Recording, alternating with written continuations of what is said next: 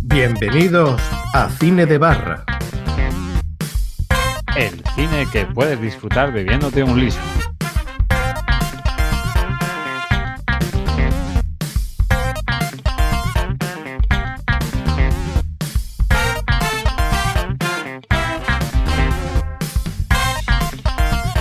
Hola a todos y bienvenidos a vuestro podcast de cine favorito, Cine de Barra.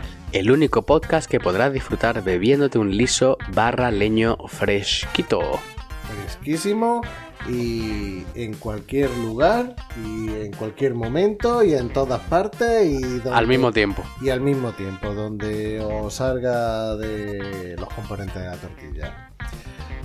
Y estamos aquí para hablar de, una película que tiene 11 nominaciones a los Oscars. Todavía no han salido los ganadores de los Oscars del 2022, aunque estamos ya en 2023, pero son las películas de 2022. Y era una película que en el, en el programa especial de Navidad yo dije que, que no la había visto, pero tenía muchas ganas de verla. Y gracias a, a Chinillo, que ha sugerido verla, pues nos hemos puesto manos a la obra. Ya era, hacía mucho tiempo que no tratábamos una película de actualidad. Eh, siempre tirábamos de temas rancios, que es lo que le gusta a, a Luigi.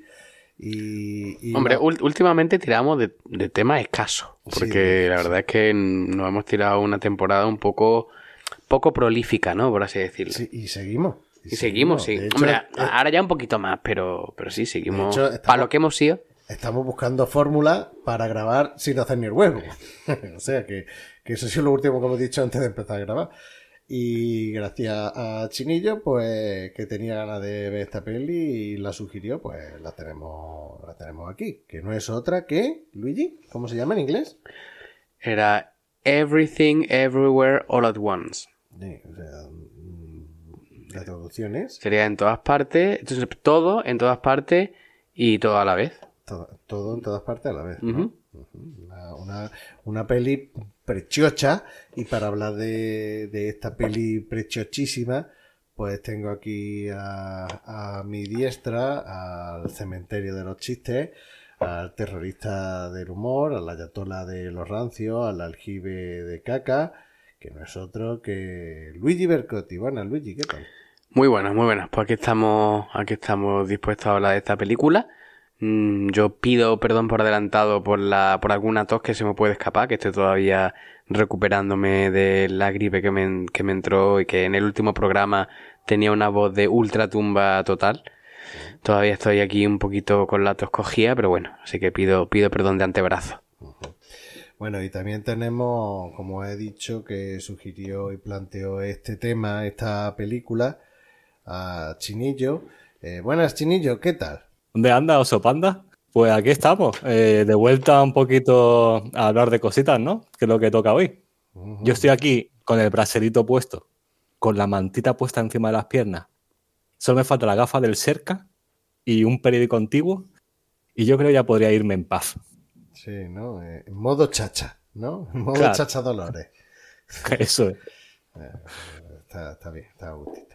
Y luego tenemos, que hacía ya tiempo que no, que no participaba en un programita. Lo que pasa que, claro, como hay un viaje en el tiempo o en el multiverso, llámalo X, pues hemos convencido a, a Orri para que se, se uniera a la grabación.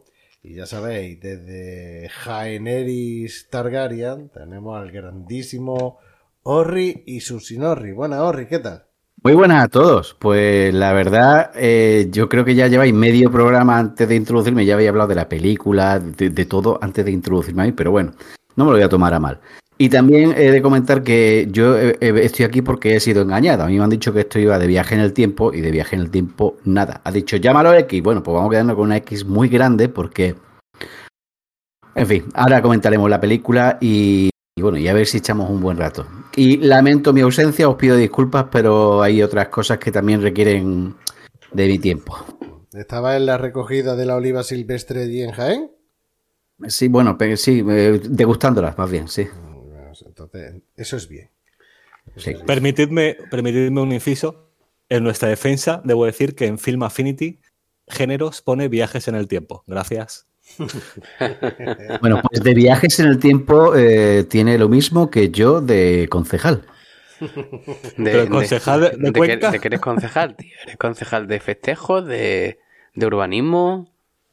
Él está de enlace, eh, enlace de la Diputación de Jaén y Murcia. Orri, que te hemos echado de menos, hombre. Bueno, yo, yo a vosotros también, yo a vosotros también. Bueno. Pero esto no tiene nada de viaje en el tiempo. Bueno, pero eh, esperemos que te hayas preparado la sinorri, que si no, si no, no es lo mismo. Que no... No, de, de hecho, mola más la sinorri improvisada. Sí, y además que Supergel, seguro que nuestra oyente Supergel de allí de, de Murcia tiene que estar deseando escuchar eh, lo que es la Sinorri, que fue la que una de las promotoras. Nos preguntamos si, Suger- si Supergel seguirá siendo oyente o habrá pasado a la cada vez más eh, gruesa lista de ex oyentes. Bueno, no sé yo, ¿eh? No sé yo. Hace poco nos dio un me gusta. ¿Ah, sí? Sí, en Twitter. Nos dio un like. ¿eh? Lo, lo mismo fue cosa de... Que se le fue el dedito al pasar la TL, ¿no? O, a- o cosa de Musk, Ah, vale, sí, pues es de el oncio. el oncio. Bueno, lo primero de todo. Que así rápido, rápido, rápido de rápido. Que de 0 a 10, puta mierda la película o no. ¿Os ha gustado o no ha gustado, Luigi? Pues lo que te estaba diciendo antes de. mientras estábamos cenando. eh, a mí me ha, me ha producido una serie de sensaciones un poco contradictorias porque, por un lado, me. Bueno, así de forma rápida, una ronda rápida, te diré que me ha gustado, pero al mismo tiempo se me ha hecho larga. Es decir, em, lo que he visto me han gustado cosas y tal, hay otras cosas, otras cosas que no. Pero es que yo de repente miraba y decía, coño, es que todavía le queda todo esto, tío. Entonces es un caso muy raro porque luego después, por otro lado, es como que me he quedado también con ganas de volver a verla para pillar matices y eso. Entonces es una, es una... Es como que todavía tengo que decidir si me gusta o no me gusta. Ah, mira, muy bien, muy bien. La ha dejado muy claro. Gracias. Claro y breve. Chinillo. Pues yo le doy un 9, como el que llevaba Johan Cruyff o Samuel Eto'o a la espalda, o en el dorsal, ¿no? Digamos. Eh, porque para mí la peli tiene de todo, absolutamente de todo. Toca todos los palos, que luego hablaremos. Eh, me parece súper completa. Me parece muy emotiva, especialmente al final. Y sobre todo muy divertida. Es el, el tipo de humor que tiene. A mí me toca la fibra porque es bastante surrealista, a mí me encanta. Y pues eso, le doy un 9. Mira, no está mal. ¿Y tú, Orri? Yo le voy a dar una X, como habéis dicho antes, porque Empate. estoy- no, no es, no es de 1X2, una X de indefinido, porque estoy en parte de acuerdo con Luigi y en parte un poco de acuerdo con, con Chinillo. A ver, eh, la película sí que tiene un montón de cosas. A mí estas películas me gusta verlas mm, por lo menos dos o tres veces para sacarle juguillo. Mm, Realmente lo del universo paralelo es irrelevante en la película. eh, más bien parece un drama eh, familiar entre una madre y, su hija, prácticamente. Vamos, es. y también una peli de Kung Fu, una peli en plan, si quieres meterlo de universos paralelos, es en plan Matrix, porque es como ahora sé Kung Fu. Pues si hago ahora una cosa que no está esperada, como cortarme con papel entre los dedos, pues ahora, a partir de ahora sé Kung Fu. Básicamente eso es lo de Matrix. Sí, sí, sí. Entonces, eh, mm, tiene cosas mu- muy raras. Ha- Hay contrastes que me han gustado mucho eh, de colorido, la escenografía. El humor chino no, no me termina de convencer porque son demasiado expresivos y hay alguno, algún humor que me parece a veces muy infantil. eh, que algunas cosas son graciosas, pero otras no. Entonces, no sabría muy bien cómo definir esto. Me ha gustado, pero no me ha encantado. Entonces voy a ponerle un 6, digamos, de nota. No, a, mí me, a mí me ha flipado. A mí me ha flipado. Yo entré de lleno en la película. Entré de lleno porque esta es la típica película. De hecho, eh, lo hemos estado hablando en el grupo de, de WhatsApp con, con Chinillo. Que te tienes que dejar llevar y, entrar a tope en la peli sin hacerte cuestiones ni decir, ¿y esto por qué? ta-?". Tienes que mm, entrar en su juego y una vez que entras en su juego ya, ya te ya está- estás súper dentro y te encandila y, y creo que por momentos es emotiva, aunque es surrealista. Y no me parece que sea una peli únicamente de, de humor absurdo, tonta y tal, sino que tiene mucho... Muchos géneros, sí. Tiene acción, tiene... Pero, pero no solamente género, sino que, que, que una peli muy emotiva y que llega a tratar temas filosóficos. Dice, ¿una peli de Kung Fu trata temas filosóficos? Pues, Bueno, yo pues- pues yo no, sí. no sé si diría que la peli es muy emotiva, pero tiene fragmentos emotivos. Sí, pero eh, lo hemos estado comentando, ahora ya llegaremos, es que llega uno- un- una parte eh, en la que eh, te están mezclando humor absurdo con una parte súper emotiva, súper seria, y a mí, por ejemplo, me pega muy bien. O sea, yo ya, ya digo, yo he entrado de principio a tope, de hecho es una película que hacía mucho que una película no me sorprendía, la veía fresca y me divertía y me gustaba a la vez. O sea, hay productos que dices tú, ah, un producto súper novedoso y tal, y tú lo ves y dices, sí, muy novedoso, pero... mm, esto es- Durillo. esto es café para los cafeteros. Esto, mm, esto tiene tela. Esto tiene tela. Por ejemplo, yo creo que incluso, no sé si fue con el propio Chinillo que estuvimos hablando de, de la serie de Eddie. ¿Fue contigo? Ah, no recuerdo, creo que no. ¿Tú has visto de Eddie? Ah, sí, la de Jazz. Sí, sí, sí. Sí, sí. la peli de, Sí, fue conmigo. de fue Damien conmigo. Chazelle. La serie, la serie de Damien Sí, sí. Chazelle para Netflix. Esa es una serie para muy cafeteros porque es muy de, Total. de música, de jazz y de drama. Incluso yo hubo un momento en que la abandoné y después la retomé y una serie que me gustó mucho. Ese es un producto de para muy cafeteros y, y una, entre comillas, un producto que no es fácil encontrarse en las plataformas digitales y más encontrártelo en Netflix, con lo que ahora mismo ha llegado a ser Netflix. Y este tipo de películas que mm, la crítica la, haya valorado también, porque repito, es que se ha llevado 11 nominaciones a los Oscar y luego veremos los premios en los eh, en las tetas de silicona, perdón, en los globos de oro. Y, la verdad es que mm, yo lo he flipado y me ha parecido una cosa súper, súper, pero súper novedosa. Dentro de que, si te pone a mirar, tampoco es que hayan aportado nada nuevo. No, no, realmente es el no. conjunto, es la amalgama que tiene de, de género y cómo lo trata y cómo mezcla la comedia. Comedia surrealista, eh, tema surrealista, eh, trata el tema que ya hablaremos del nihilismo, a tope ahí. Que, que me he quedado con las ganas de, de escuchar la, la opinión de, de los super tacañones de Baldi. ¿Eh? Baldi es los super tacañones, ¿no? Sí, sí, sí. Ah, y por cierto, decir que Plisken no ha podido participar, que estaba previsto que participara, pero unos problemillas de última hora le han impedido. Un brindis. Un brindis para. Un brindis para Plisken. Bueno, hablamos un poquito de, de los actores y tal, que por ahí puede que. Bueno, productores. espera, espera. Dime, dime. Espera, espera. Vamos a empezar por la Sinorri, ¿no? ¿La, la Sinorri lo primero? Venga, pues lo primero. Sí. La primera en la frente. La primera. Para que la gente sepa de qué va la película, Sí, ¿no? bueno, decir que, que, como siempre, mm, a tope de spoiler, o sea que el que no la haya visto tiempo ha tenido, y si no, que se ponga a verla, que pare el podcast y, y que la vea y después que nos, nos busque y nos retome. Eh, Ha Or- tenido casi un año, ¿eh? Mm, así, así, así. Orri, Dime. sin Orri. Una, una polla, voy a hacer una de esto. ¿Cómo voy a hacer una sinopsis de esto, tío? Con mucho arte. Mira, eh, en tu defensa, decir que, te- o sea, que como siempre esto no te lo tienes preparado, pero para que te quedes tranquilo, eh, Chinillo tiene algo por ahí preparado también. O sea, Ah, bueno, o sea, me vaya a hacer pasar un mal rato, ¿vale? Para que yo haga una mierda y después Chinillo la, la- la sale como heroico. Bueno, heroico, ¿eh? Correcto. Un parazo, ¿eh? ha dicho que son tres frases. Tampoco tienes que contar la película. Eso entera, es. es una sinorri. No, no, es hombre, pero una, una, sinorri de una, una cosa es una sinopsis y otra cosa es una sinorri que cuando Orri pues cuenta toda la película. Y mal, además, saltando en el tiempo y haciendo mierdas. Y... Porque, porque León es un profesional. Joder, es que la de León fue, fue apoteósica esa. Bueno, pues nos, encontramos con una se- señora que eh, se llama Evelyn y que tiene una lavandería con su marido, tiene una vida de mierda, una vida rutinaria, muy aburrida.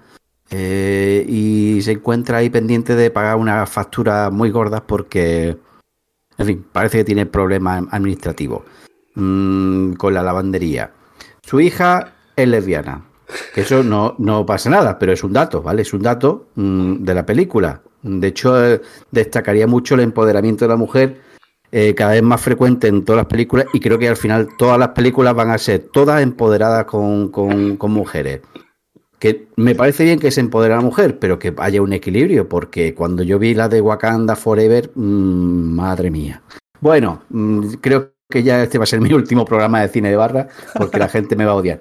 Volviendo a la Sinorri. Resulta que esta mujer cuando va a, pues no sé, a temas burócratas para arreglar papeles, eh, empieza como a tener una especie, mm, no, no, no visiones raras, sino algo pasa por ahí que empieza como a... mm, ¿Cómo se definiría esto? A darse cuenta de que hay otros universos paralelos o algo así, porque tampoco me he enterado muy bien. Y tiene que luchar contra una, un ente, un ente malvado que quiere cargarse el mundo. Es como el anticristo, pero, pero empoderado, o sea, es femenino, que resulta ser su hija. No es porque sea lesbiana, sino porque da la casualidad de que, de que eh, eh, la mala es su hija, ¿vale? Entonces todo el mundo se la quiere cargar desde un universo que fue el primigenio, que fue donde mm, empezaron a darse cuenta que podían saltar entre universos. Por cierto, paréntesis, para saltar entre universos hace falta hacer algo que no se, que no se esperase en ese momento. Por ejemplo, imagínate que estás en tu boda y de pronto pues te pones a bailar breakdance en pelotas y cagas en el mm, en la, en tarta de los de los de los novios. Pues así es como se produce un salto un salto entre universos. ¿Y qué pasa con los saltos entre universos? Pues si habéis visto Matrix ya habéis visto esta película prácticamente porque eh, si te cagas en la tarta nupcial sabes Kung Fu o con un meñique puedes reventar con un muñeque puedes reventar una pared, ya no te hace falta el, el taladro, con el, si, no sé, si te follas una lámpara, como sale en la película, pues a lo mejor puedes hacer un agujero en la pared con el meñique. En fin, es todo una, una cosa muy curiosa. Y bueno, no quiero seguir haciendo la Sinorri porque me voy a pegar todo el programa diciendo chorradas. Eh, se, se entiendo que no hayáis enterado de nada, yo tampoco, por, por eso he hecho esta Sinorri de mierda. Y espero que ahora Chi- Chinillo pues no, me ayude un poco, Chinillo. Y ya no hago más estas mierdas, yo lo digo ya. Mira. Mira, yo creo que desde León, desde León no había una tan buena. Y que sepa que Pero, este tío- lo, lo voy a cortar y lo voy a poner en un fragmento de, de la sección esta que de píldora o cine de barra, porque esto merece una píldora. Es que yo no, no quiero que me odien las mujeres y, y puedo parecer un machista, pero y- lo- cuando he dicho que es lesbiana no quería, no quería decir nada malo, es simplemente Ah, está- es un está dato. Escribiendo, un dato.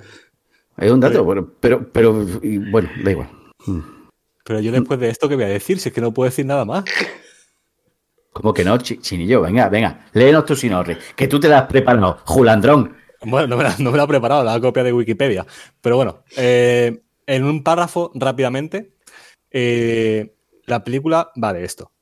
Hay un mal que azota el universo, y más con- concretamente a todos los multiversos.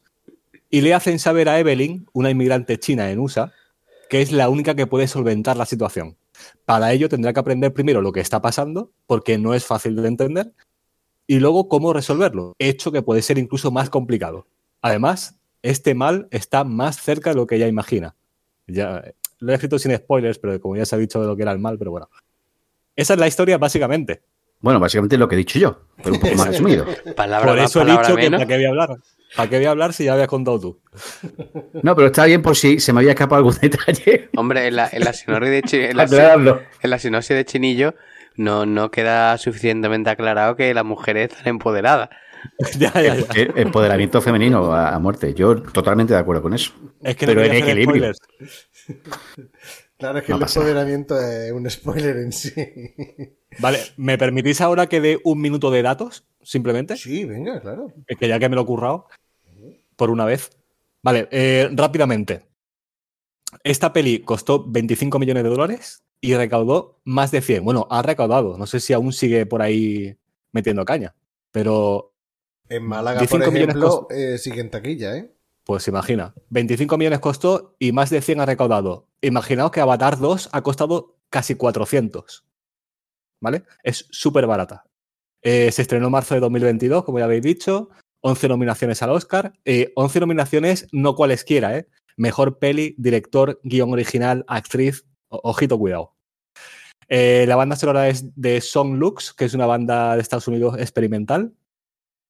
Eh, no sé si lo sabéis, pero consideraron a Jackie Chan para protagonista de la peli, pero luego hicieron meter a una mujer. Eh, y los directores son los Daniels, que son Dan Kwan y Daniel Scheinert, si es que así se pronuncian, que son los creadores de Swiss Army Men. ¿La habéis visto? No, No. No. no he visto nada de estos dos pavos. Bueno, no, tiene mucho más, pero ah, os recomiendo encarecidamente esta peli porque es muy del rollo de esta. A ti te va a gustar, ¿eh, Benal? Pues me la Bastante apunto. escatológica, por cierto. No, me la apunto porque ya te digo que es que una cosa tan novedosa pues merecerá la peli, merecerá ver lo que han hecho otras cosas. Ah, bueno, se te ha olvidado, o no sé si te ha olvidado, o que no ha llegado He ahí, terminado, he terminado ya.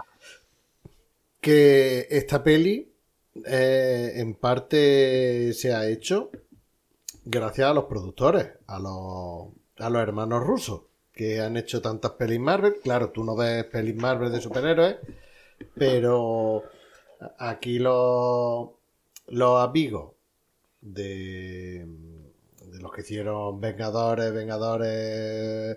O sea, eh, creo que hicieron... Te estoy diciendo de memoria. eh, el soldado, eh, el Capitán América Soldado de Invierno y mm, creo que las dos últimas de Vengadores, seguro. O sea, que, que se nota que le mola la, la acción y, y ese tipo de, de humor. Entonces, mm, aunque la idea y el y la dirección sean de los Daniels, los hermanos rusos han sido los que los que han metido ahí pasta y han controlado un poquito el, el tema. Yo quería hacer un, pequeño comentario de mierda. Y es que con, con respecto a lo que ha dicho Chinillo de que han considerado a Jackie Chan y tal, no es que yo quiera eh, acogerme al tópico y al cliché de que todos los asiáticos se parecen mucho. Pero no, no recordaba el marido de Evelyn un poco a Jackie Chan, tío. Totalmente. ¿Sabes quién es, no? ¿Sabes quién es, no? El hermano de Jackie Chan. Ah, pues No, no, no, no. no, no, no, no. ¿Qui- ¿Quién es? ¿No sabes quién es? Pues no, ¿quién es? Venga, díselo tú, díselo tú. Ten el placer de decírselo. Es que se lo tengo que decir porque lo tengo aquí al lado y le quiero ver el careto de mierda.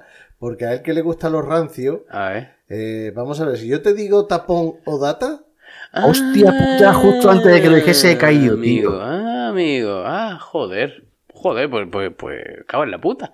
claro, es que ya no vamos Con, reparto. Mira, con, con ra- claro, pues, coño, con, con razón. Ay, yo es que de repente, cuando veo que empezáis a repartir hostias como panes, digo, coño, pero, pero este Jackie Chan, porque era, sí es cierto que me resultaba como familiar y, y eso, ahora, ahora, ahora que lo dice, coño, es como que empieza a encajar. Y luego, el, eh, tam- bueno, ahora lo comentaremos, supongo, cuando hablemos del, del reparto, bueno, del reparto, pero Sí, no, no, no, no me da, no me, no me di cuenta de que, de que Jamie Lee Curtis era, era Jamie Lee Curtis. sí, sí.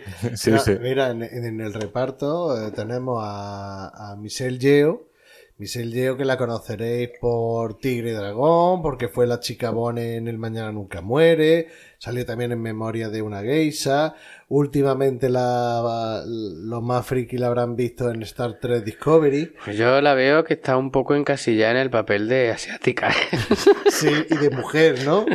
De asiática y de Empoderada. mujer empoderada. está un poco encasillada en el papel de China, ¿eh? Oye, eh, lo de empoderada tiene que salir en el título de- del capítulo como sea, ¿eh? Sí, no, ponemos toda la vez en todas Chinas partes. empoderadas. Mira, podemos hacer un programa de China empoderada, ¿no? Pero pues mira, tenemos a, a- a la empoderada Michelle Yeo, Eh, tenemos al Un, que un- momento, un momento, un detalle. ¿Qué? Esta mujer tiene 59 años, ¿eh? Poca broma para lo Hostia que hace en la peli, ¿eh?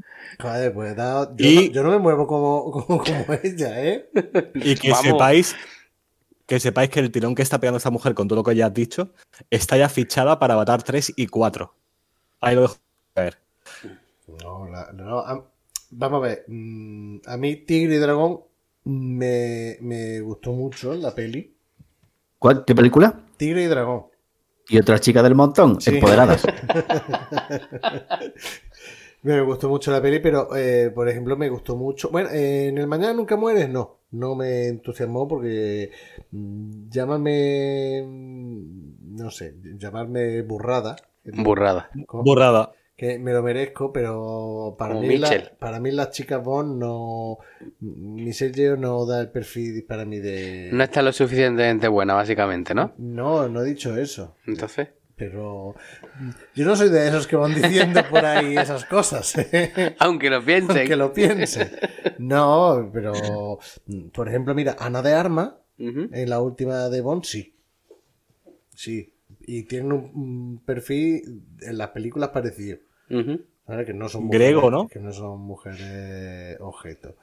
Pero que a mí esta strip me gusta mucho, sobre todo eh, a raíz de que me enganché a ver Star Trek Discovery. Ya la última temporada de Star Trek Discovery no la he visto porque la han quitado de Netflix. Pero tú eres Trekkie, tío. No, pero empecé a ver Star Trek Discovery y me moló un montón. Pero, ¿qué has visto de Star Trek? ¿Has visto más aparte de, de esa o...? No vi esa, fue. Solamente he visto he esa- He visto alguna que otra película de Star Trek. Sí, de aquella el- de la el- época de... Sí, y el remake, bueno, la. Sí, el remake de la. De la franquicia que empezó haciendo la. El reboot, ¿no? eh, sí, el reboot, con JJ Abra y tal. Uy, que se me ha colado el WhatsApp. Eh, JJ Abra y tal, pues. Me las vi todas. Y, pero claro, no era el- eh, no tenía el espíritu del Star Trek original. Star Trek Discovery sí me gustó. Sí me gustó mucho. Mucho. Y esta salía. De hecho, era una secundaria. Al principio parecía que es recurrente, pero luego que aparecía solo en el primer capítulo, pero luego estuvo una temporada apareciendo y tenía un personaje que molaba un montón. Y a partir de ahí ya me enganché. Y cuando vi que estaba aquí, digo, es que hace un papelón. Es que es, es la polla esta tía. Luego tenemos a Jonathan Kekwan, que ¿Qué... es data. ¿Qué data? es data, que yo no lo sabía, pero me lo dijo ayer Plisken cuando me Mm. llamó para decirme que no podía participar. Es más, me dijo, creo que Luigi ha dicho de ver esta película porque está de data que pone Twampa. No, pero, pero yo, yo no lo dije, o lo, lo- lo dijo Chinillo. Sí, sí, pero él pensaba, pensaba eso. Y por lo que me dijo que se, se ha llevado el, el premio al mejor actor. Pero, ¿y este, este hombre había En estado... los haci- Globos de Oro creo que se ha llevado al actor secundario. Pero, ¿y este hombre ha estado haciendo algo durante todos estos años y tal? ¿Algo reseñable o...? Yo, si te digo la verdad, no lo recuerdo, pero habrá, habrá hecho cosas. Hombre, ha- habrá, habrá tenido que comer todos estos años, Por pero... ejemplo, mira, en la serie de doblaje siempre la gente esta hace, hace cosas, pero ha salido en la serie Loki, ha salido en peli taiwanesa y tal. Mira, El hombre de California, creo que esa me habló eh, Orri de ella. Esa, esa, esa peli me gustaba a mí mucho de preadolescente y de adolescente. Oye, una, una pregunta. Sí. Este hombre es chino y ha, y ha salido en Loki, pero de la del boxeador. Como que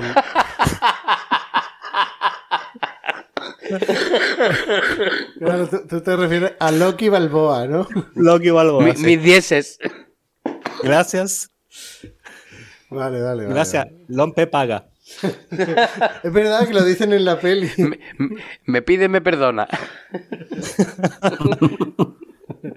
Pero luego sale, sale, sale la pocha, la actriz pocha, Jamie Lee Curtis, que aquí sí que sale pocha, ¿eh? Muy pocha, sí, la Aquí verdad sale- es que... Aquí sale pocha, que- pero hace un papelón. Sí, sí, sí. ¿Pero ¿Qué edad tiene ya la criatura, tío? ¿Jamie Lee Curtis? Sí. ¿Todos? Jamie Lee Curtis tiene todos. No, 64.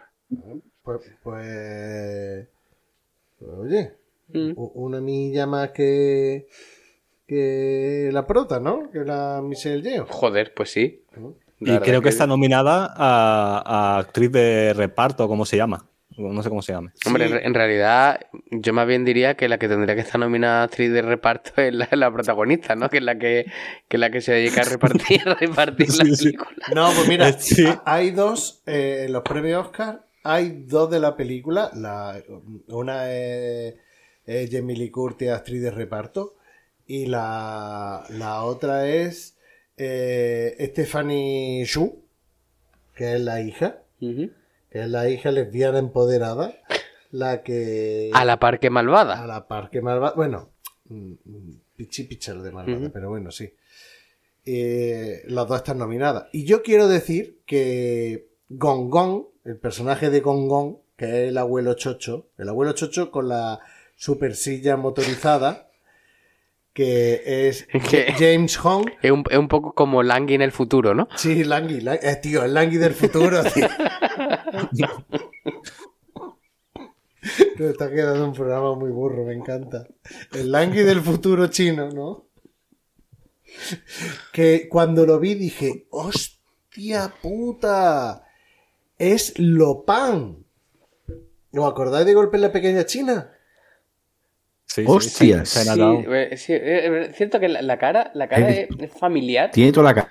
pero la es cara, sí. complicado luego de ubicarlo, tío. No, no, es Lopan. Claro, porque es chino, ¿no? Claro.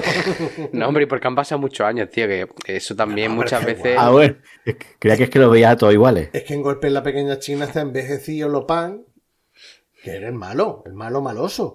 Y, y, y fue nada más verlo y digo, me cago en la puta que tenemos aquí a Lopan. Ahí ya me ganó. Ahí, ahí ya me ganó. Bueno, Lopan que de nombre era Kie, ¿no? ¿qué Lopan?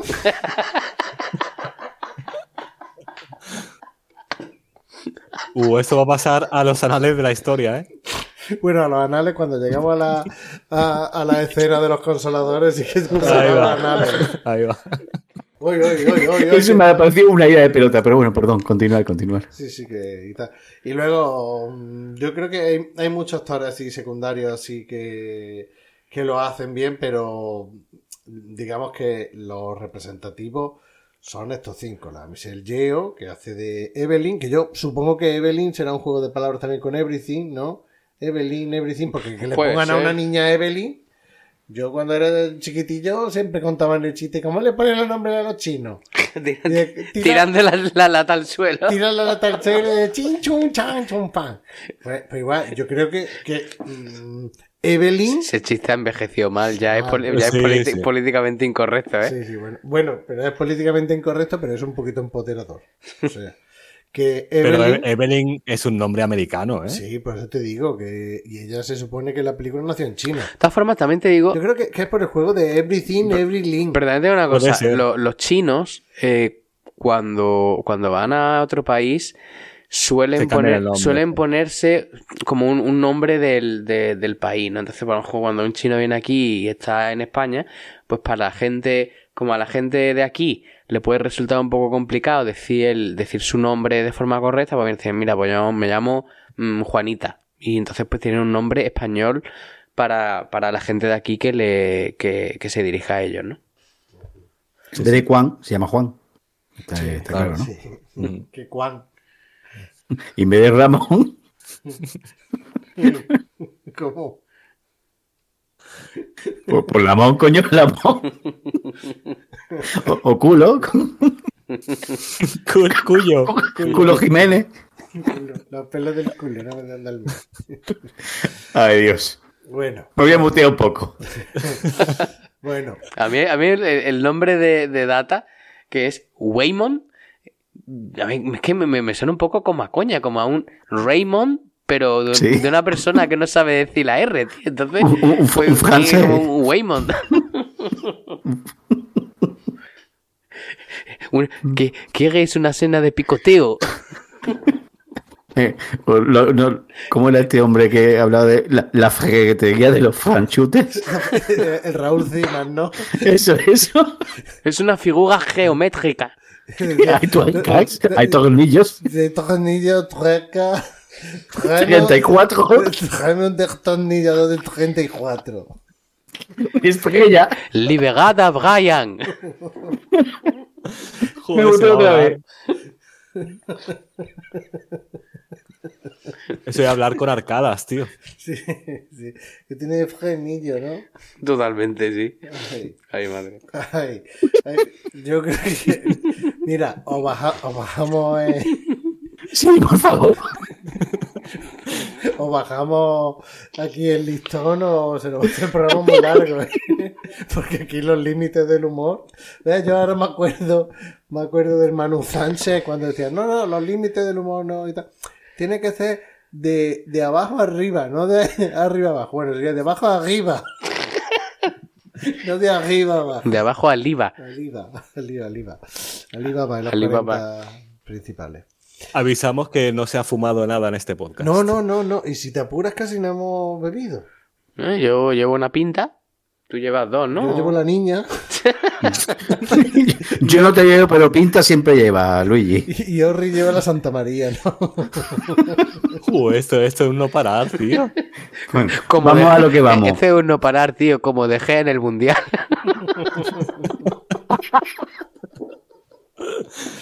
Ay, Bueno, vamos a empoderarnos. empodejémonos. Bueno, ya, ya me pongo en serio. Era imposible, no me pongo en serio. Mira, cuando empieza la película, yo empecé a empecé a verla y yo llevaba no llevaba ni un minuto y el juego que había con los con los espejos y con la con los, con los círculos, las circunferencias y tal, pero sobre todo con los espejos, yo ya te digo, ni un minuto llevaba de película y yo ya estaba flipándolo con, con las tomas de los espejos. Y me, me acordé de. Me acordé de Doc, desde aquí un brindis para Doc, en el primer especial de Navidad que hicimos, que decía que, que habrá más mierda que, que en la tienda de- del chino de Gremlin. Cuando empieza la película y se ve a, a, a Evelyn, a la protagonista, allí con todas las cuentas y tal, y se ve la casa que no la tiene sucia, ni la tiene desordenada, pero tendrá esa, esa mujer, tendría esa cosa en la casa. Por favor, allí llega María Kondo y, y- y triunfa. Bueno, pero habéis escuchado que María, que Marie Kondo ha cambiado de opinión. Sí, se ha retirado por el bebé, ¿no? Sí, porque no, es que creo que tiene, no, tiene tres hijos, me parece. Que de repente ahora, Eh, ahora- dos, creo, sí. ahora tiene, tiene hijos y, y de repente se ha dado cuenta de que todo lo que ella predicaba no era viable cuando tienen niños, ¿no? Entonces dice, pues, pues no, eso no, no, no es posible. Así que ya es como que, como que se ha tenido, ha tenido que recoger un poco de cable. Se ha eso tiene- retractado. Tiene la casa ahora que es una zorrera, ya te lo digo, ¿eh? Sí, sí, yo, yo es que ya te digo, yo me puse cuando empecé a ver la película y tal, digo, digo, madre mía, esta mujer. Pero eso, eso puede ser quizá un poco tópico asiático, ¿no? Bueno, también es un poco del desorden que tiene la familia y Sí, yo creo que simboliza un poco el- el- exactamente el desorden Sí, que sí. tiene la vida actual. Sí, sí, sí, correcto. Puede ser, pero es que empieza la película y nada más como empieza la película y ves cómo tiene la casa de, de- de hasta arriba de, de papeles y de objetos y guardado en estantería. Te digo que no lo tiene por medio ni está sucio ni nada, pero lo ves tan saturado de cosas y, y- y la mujer tan, tan corriendo que si lo de Hacienda, y, claro, tú empiezas una película y te metes a Hacienda, pues ya te entra el estrés. Y, y que si el, el papá, que si lo del avión, que si el traductor, que si el, el marido con las cosas que ella está todo el rato poniéndolo verde y, y tal, para arriba, para abajo, te causa un estrés. y- y el marido con los papeles del divorcio. Sí, sí, sí, no, es que la, la peli empieza a tope, la peli empieza a tope. Bueno, no lo hemos dicho, pero la peli mm, está dividida en tres partes, que eso es una diferencia, eh, yo creo que es importante de verla, bueno, de verla, no, aunque la veas doblada y no la veas en versión original, pero eh, la película está dividida en, en tres capítulos, por decirlo así. Uno que es... eh, Everything.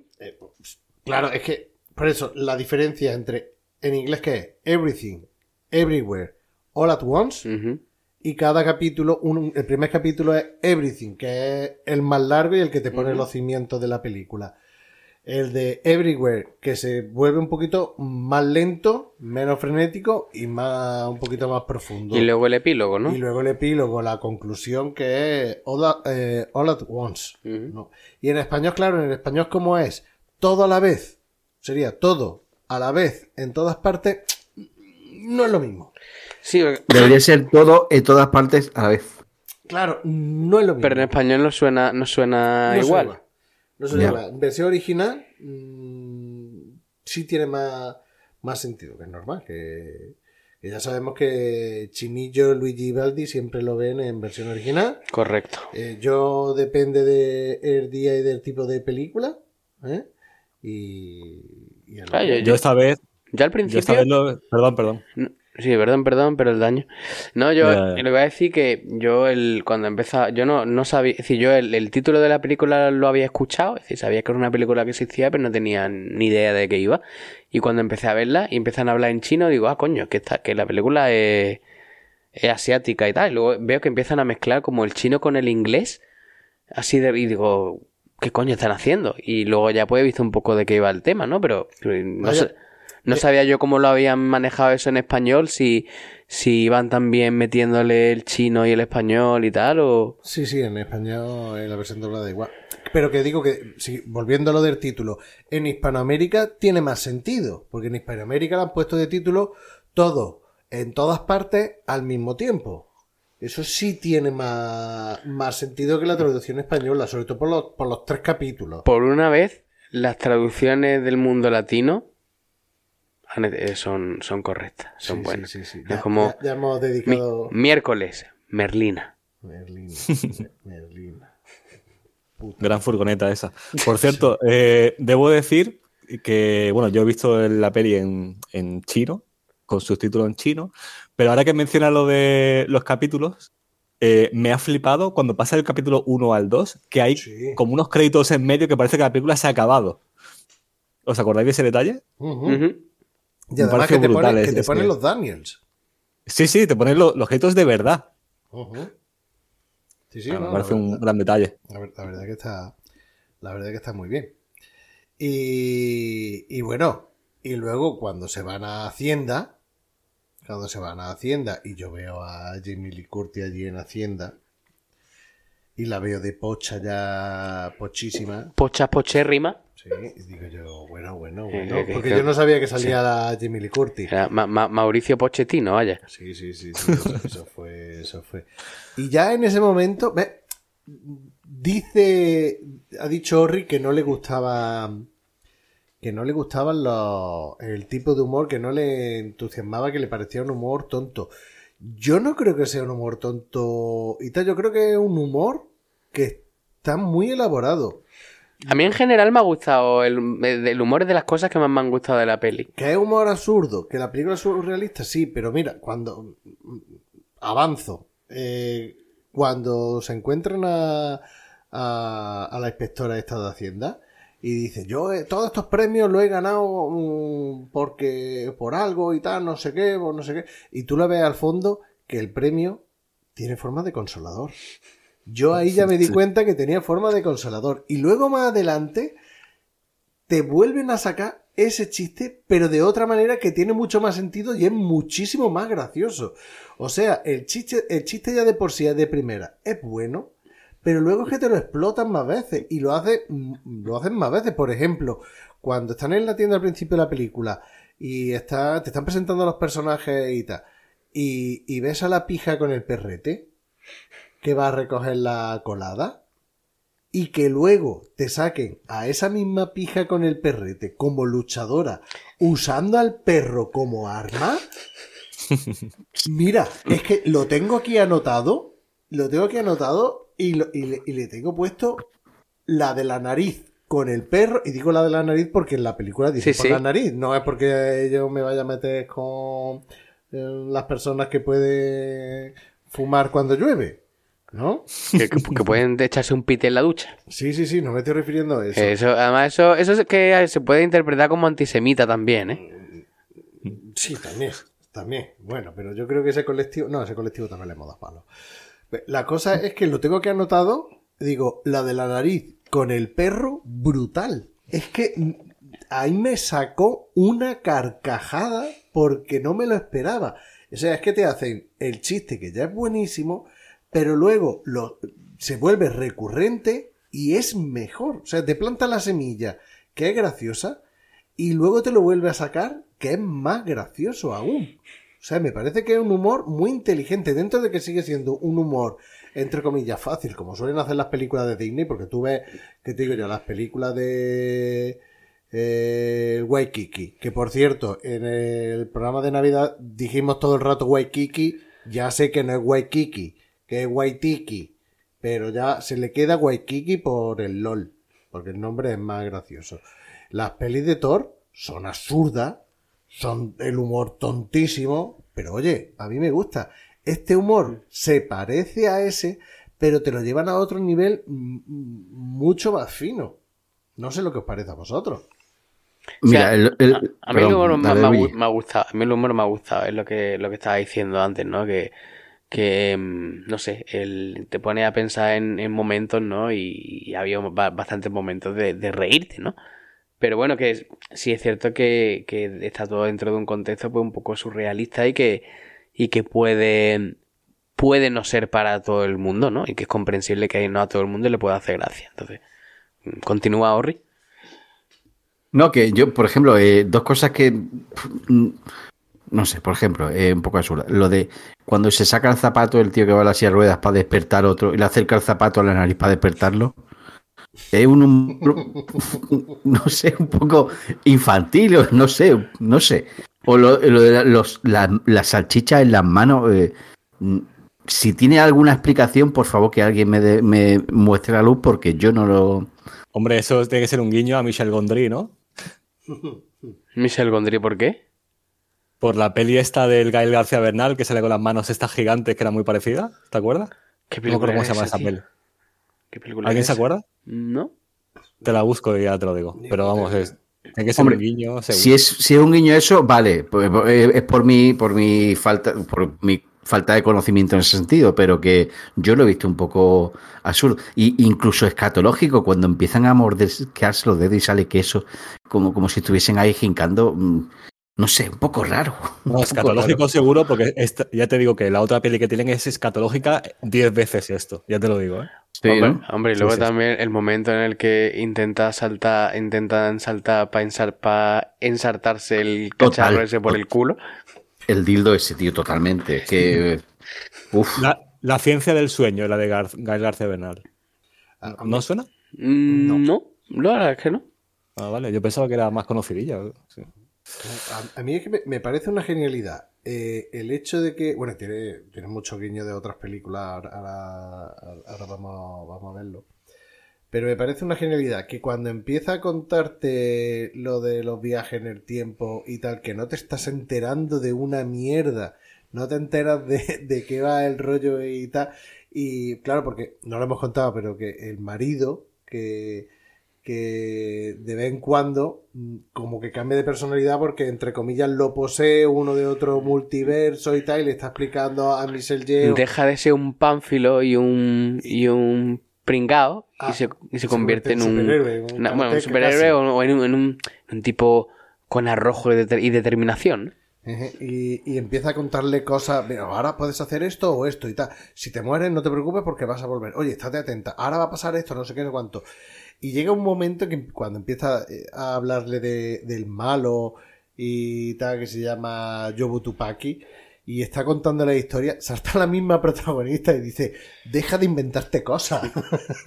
y es que es así, déjate llevar por la película, deja, mm, entra y después ya una vez que entre y que eh, lo que tú dices muchas veces, Luigi, Suspensión de la incredulidad. suspensión de la incredulidad. Tú déjate, déjate llevar y después ya mm, te planteas cosas. Pero primero déjate llevar, entra en el juego, que si entra en el juego, mm, le va a ver, mm, no se le ven las costuras a- al guion ni a, ni a la historia. Yo Sí, sí, yo ya lo dije, Benal, yo te lo dije que eh, fue lo mejor que me pudiste decir porque yo la, la peli la vi en dos partes, eh, en dos noches diferentes. Y el primer día te dije, tío, es que me estoy enterando de poco porque la película tiene un ritmo endiablado, Sí, sí, la primera parte brutal. es increíble y, y no me da tiempo a, asimilar todo lo que me dicen con todos los detalles, pero todos detalles incluso visuales. Es que digo, aquí me estoy perdiendo cosas seguro porque es que no me da tiempo. Pero Sí, luego sí, es, sí. es verdad que te dejas llevar y ya todo va encajando todo en tu cabeza y vas entendiendo por qué pasan las cosas y tal. De, de Entonces, sí, hecho, de hecho, tiene un momento mm, brutal que es cuando mm, la protagonista Evelyn le está intentando contar a su marido, pero su marido de- del multiverso en el que está, y a su hija, que todavía no está transformada en la mala, le está contando qué es lo que pasa y le dice, sí, es como eh, eh, yo hago una cosa y tal y adquiero poder, es como la película esa y tal, y todo el mundo está pensando en Matrix y dice, ¿cómo es? Eh, Mapachui. y digo, y yo me quedo así como, ¿Mapachui? Digo, ¿de Yo pensaba que era por copyright, por Claro. copyright, pero después dicen Ratatouille. Claro, yo pensaba que era por Sí. copyright también. Y dice, no, ra- Ratatouille. Y dice, que era una rata. Y dice, no, no, no, eh, no era una rata, era un mapache. Y luego resulta que en otro multiverso, ella está eh, co- con, un cocinero que tiene un mapache en el sombrero. Que es lo mismo que Ratatouille, pero un mapache. A eso me refiero el con el humor. el cocinero que está ahí sacándose el rabo, haciendo ahí virguería, ¿no? Y resulta que, es que tiene, tiene el puto ma- mapache en el gorro, tío. Es que es la misma historia que, que Ratatouille, pero con un mapache. A eso me refiero que tiene un humor muy fino. A mí ya Sí, me sí, hizo gracia. A mí ya es me que hace muchos guiños. A mí ya me hizo gracia cuando yo creo que él está explicando Matrix y ya salta Mapachui y yo, claro, eh, está haciendo un doble juego. El chiste de que no es no es Matrix, sino que es Ratatouille y que además no puede decir Ratatouille. Y no, es que de verdad es Mapachui en su universo. Es que ella tiene razón, soy yo el que estoy equivocado, están jugando conmigo. Por eso me refiero que el humor que tiene, es surrealista, bueno, toda la película es surrealista, me parece súper fino. Está muy bien Mm. elaborado. Sí, sí. Bueno, más cositas, contarme, que os haya gustado. A mí me, me, me, me, me llamó mucho la atención, uno de los momentos que me, que me llamó la atención es cuando de repente empieza a decirle a su marido, pues he estado viendo cómo habría sido mi vida eh, si, no te- si no me hubiera casado contigo. Y era, y era, y era preciosa. Era, era maravillosa. Y entonces, eh, de- es que ojalá nunca me hubiera casado contigo. Entonces de repente, no me acuerdo qué es lo que pasaba, que no podía seguir, o sea, la- se cambia de universo, no sé qué, y, y dice, joder, es que, es que me he quedado que tengo que contar, tengo que dejarle bien claro lo, lo bonita que habría sido mi vida sin él. Como todo lo contrario que pasa siempre, ¿no? De rollo, pues lo típico de del Mr. Scrooge, de la pesadilla, de la pesadilla de, de- de antes de Navidad, de, del- Sí, de los fantasmas, de los, coño, ¿cómo se llama? El cuento de Navidad, joder. Eh, y que es como, si no, ¿qué habría sido de mi vida si no te hubiera conocido a ti? Habría sido horrible, ¿no? Esto es como lo contrario, ¿no? Juega un poco ahí al despiste y es como que tiene toda la mala leche del mundo, ¿no? De decirle al pobre hombre, qué feliz habría sido si no hubiera casado contigo. Pero que luego al final tampoco es así. Ya, ya, no, pero di- digo que ese momento concreto Sí, sí. me, me- me pareció muy original y, y me, me gustó, ¿no? Porque un poco como darle la vuelta de tuerca al cliché clásico de, de, de ay, es que si, si no hubiera, si no me... Tenemos problemas en nuestra vida actual, pero es que si no me hubiera casado contigo, mi vida habría sido mucho peor. No, no. Ella está diciendo, joder, es que mi vida habría sido de puta madre y quiero que te quede bien claro que me has arruinado la vida casándote conmigo, cabrón. Pero hay un detalle, eh, en, esa, en ese universo paralelo, eh, en teoría su hija no nace. Claro. Y en teoría su hija ahí no tendría poder en ese universo. Entonces, No, sí, Mm. ten- sí. No. Tendría poder aunque no hubieran nacido. no, ¿cómo? No habría nacido de ellos, pero a lo mejor sí habría existido por otro cauce. Con otros padres, a lo mejor, ¿no? No sé, es que a- coger tanto poder y poder estar en todos los multiversos. No, pero es una, es una percepción muy, Sí. muy interesante la que ha hecho Orri. Sí, bueno, bueno. La verdad es que. Es que eh, si no nace, si no nace, no puede intervenir en ese universo concreto. Bien, Pero puede ahí ya hablamos quizá de más filosofía, porque si a lo mejor en cada universo están las mismas almas, por decirlo de alguna manera, o... Bueno, y, y eso ahora que ha dicho Sí tú, eso que has dicho tú de filosofía, esa es otra cosa que quería comentar. A mí las pelis de ciencia ficción, las que más me gusta, o una de, de los aspectos del género de ciencia ficción que más enraizado está, es el de tocar temas filosóficos, temas eh, éticos, temas morales y tal. Ya estuvimos hablando de, de ¿cómo se llamaba Orri la película esta de ciencia ficción de salto en el tiempo que vimos de que salía la paradoja del abuelo. Lo hicimos- Predestination. Predestination. Predestination, ¿ves? Predestination, ahí te, te lo trata muy bien. Y en esta peli pasa lo mismo, pese que es eh, comedia, pese que es acción, pese que eh, mezcla un montón de géneros, no puede faltar el tema filosófico, que en este caso mm, es el nihilismo. O sea, a- a- para mí es que me dejó con la boca abierta y me gustó mucho el guiño que le hacen a Stanley Kubrick a, a 2001 dice en el espacio cuando Tu peli favorita, no, no, te va, no te va a gustar el guiño. no me gustó más el guiño que la peli de 2001 que me parece mm, no no voy a reiterarme Do- 2001 a la cinta blanca, ¿con cuál te queda? Uf, con uf, pues si te digo la verdad yo creo que con una colonoscopia ¿eh? O carretera perdida. no carretera perdida sí tiene cosas carretera perdida sí tiene cosas entre otras cosas la banda sonora Entonces a ti la que no te gustaba de David Lynch, ¿cuál era? ¿Mulholland Drive? ¿Puede no, ser? todas. De, David Lynch no me ¿Todas? gusta ninguna. David Lynch, eh, para mí es. eh, vamos a ver, ¿cómo te hago una comparativa que para mí. Para mí, David Lynch es como a la sociedad de hoy en día. eh, El reggaetón. Rafa Mora. ¿Sabes? Un timador, ¿eh? Un timador que está en la tele ganando un montón de dinero. Pero, y- pero, ¿ese, ese tío sigue saliendo por la tele? eh, saldrá. Saldrá. Mientras que siga yendo al gimnasio, yo creo que seguirá yendo. Eh, me parece un tío que es un vendehumo que. mm, Yo no sé quién es. David Lynch o Rafa Mora. Rafa Mora. Ah. Pero vamos, tampoco, tampoco es que da mucho la tele desde hace tres años prácticamente. sí, entonces- no, a ver, el Rafa Mora este, es- bueno, este salió hace más de tres años, que era eh, un musculito que salió en Mujeres y Hombre y viceversa. Vale, no me digan se, más. se hizo... Ni siquiera merece la pena que lo mencionemos. Se Correcto. hizo... pero- Bueno, mira, en vez de Rafa Mora, Belén Esteban. Pues es que tiene a la gente. Vale, eso sí me suena. Ah, Belén Esteban, la, la reina del pueblo, la princesa del pueblo. Ay, ay, ay, ay.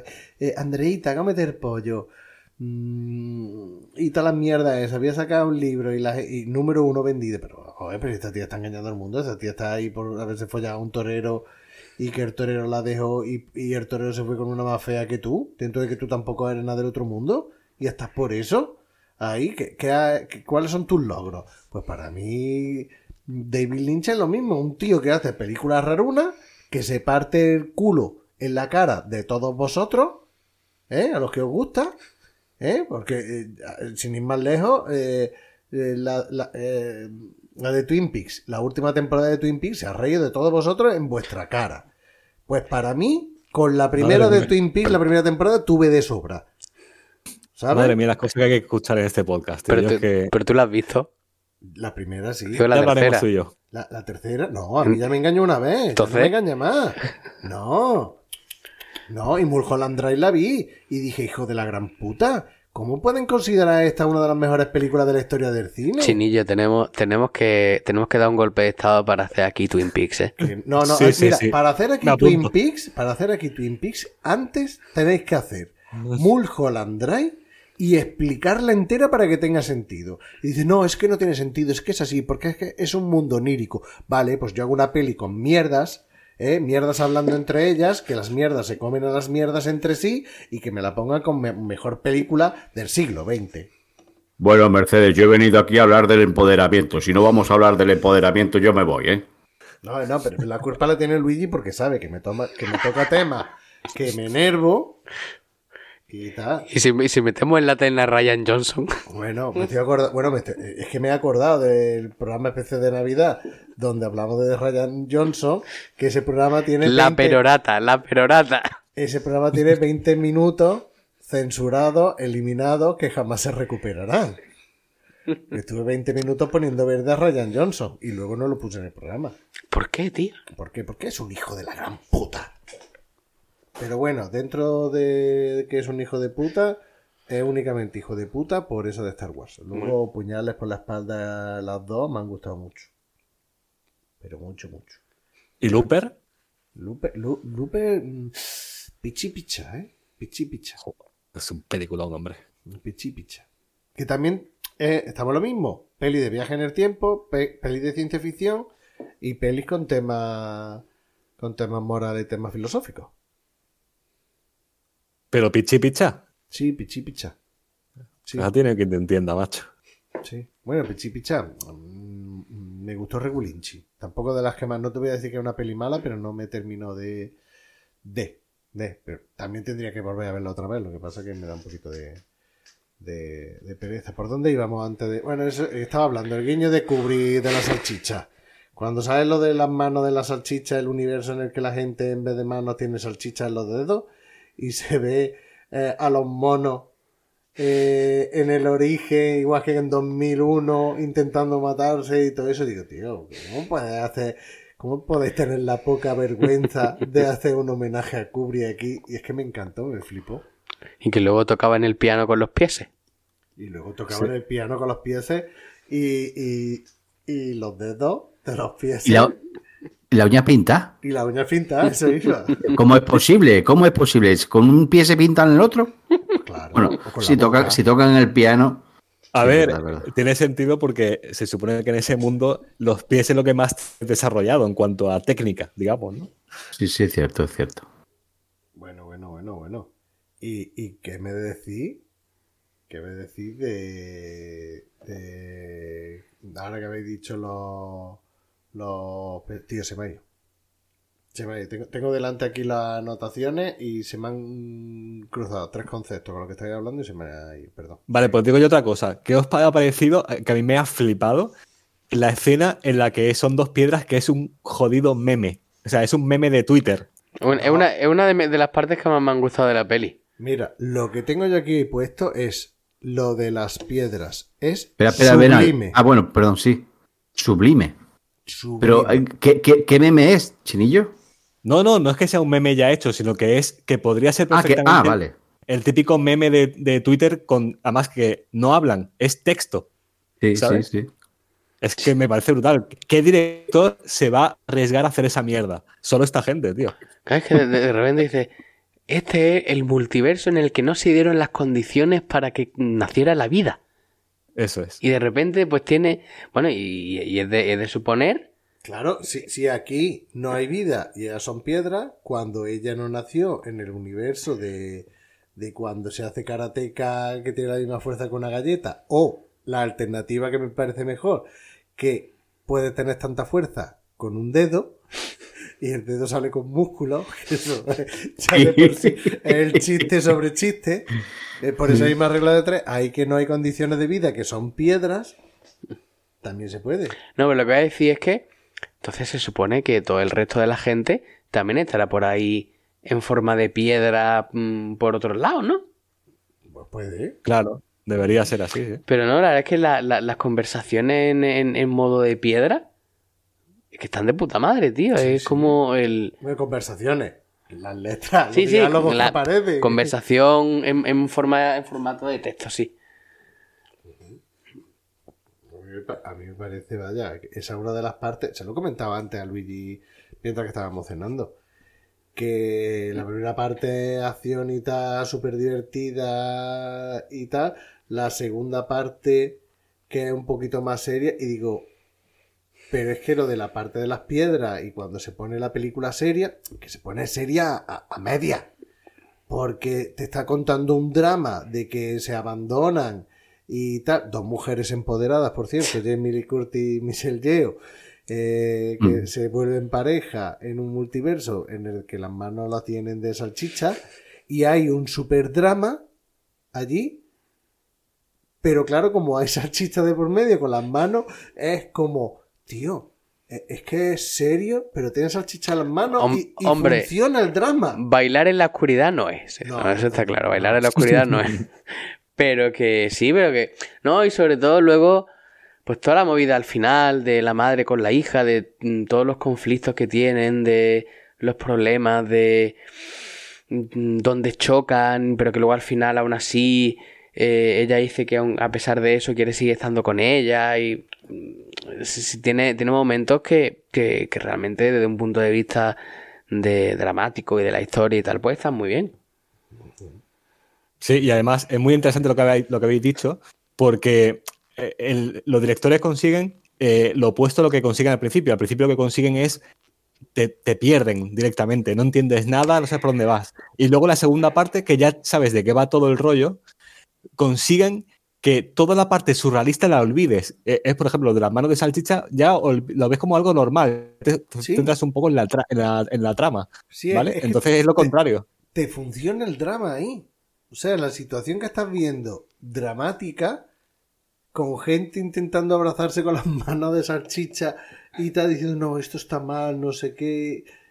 Y ah, es lo que has dicho, yo me olvidaba de que tenía salchicha. Bueno, no me olvidaba, lo tenía que ver, coño, porque te están enseñando los dedos encima de todo. No es que te lo escondas. Pero que, Pero es que- lo aceptabas como válido, como algo que está ahí Sí. y que, vale, pasado el primer momento de esto que cojones es, vale, sí, pues en, Sí. en este multiverso la- le- es, así y ya está. Vamos a ver, no es como la típica peli, comedia y tal, absurda, ridícula. mm, Mira, que, Aterriza como pueda, ¿no? No, no, no, no hace falta que te vaya a aterrizar como pueda. En cualquier comedia menos absurda. ¿Qué te digo yo? No sé, no se me viene a ninguna. Mira, se me viene a la cabeza la de How High. Ujú. La de High. Al final de la película High, cuando hacen la, la charla esta y tal.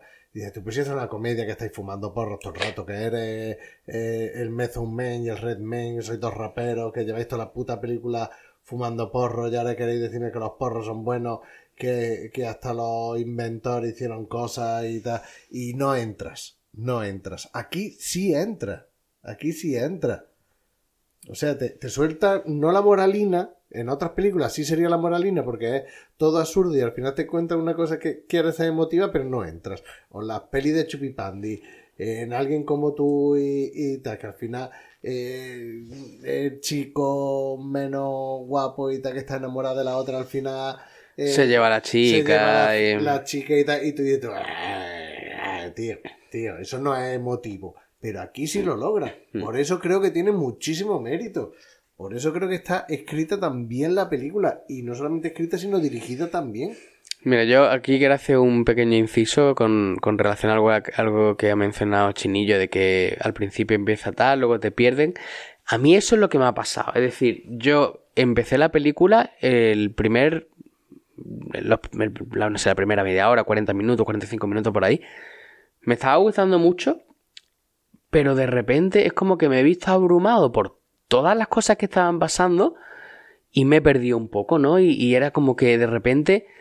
¿qué cojones está pasando aquí? Y sí es cierto que me he salido un poco de la película, ¿no? Que por eso decía que, mm, que no tenía muy claro, no tenía muy claro si decía que me había a ver, hay partes de la película que me han gustado, ¿no? En general.